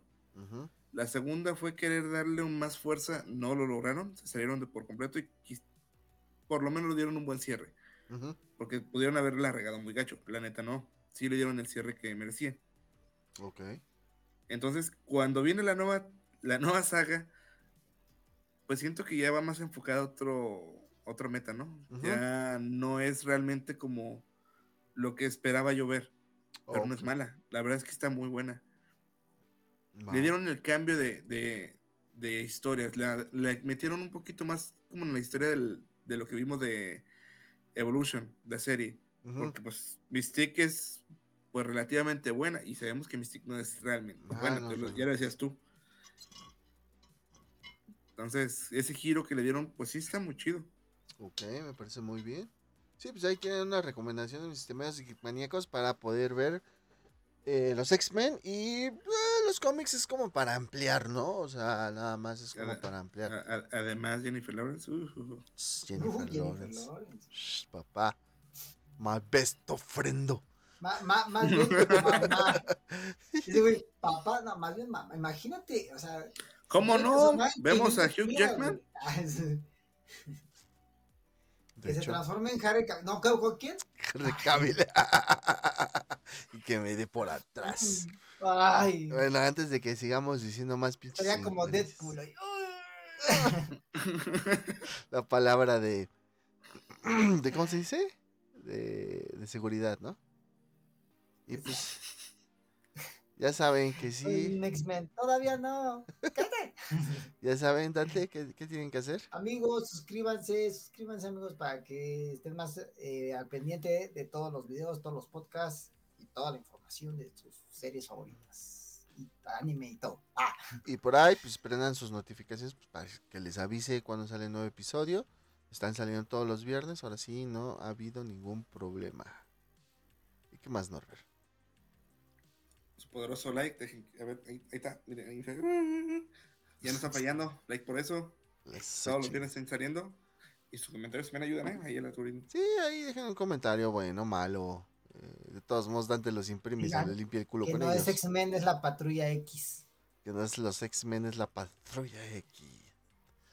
Y pues bueno, Dante. Pues amigos, al haber ganado aquí su, su tiempo, pues amigos, váyanse a la verga. No, no se trata- ya saben, amigos, les mandamos su, su beso en su Gen X.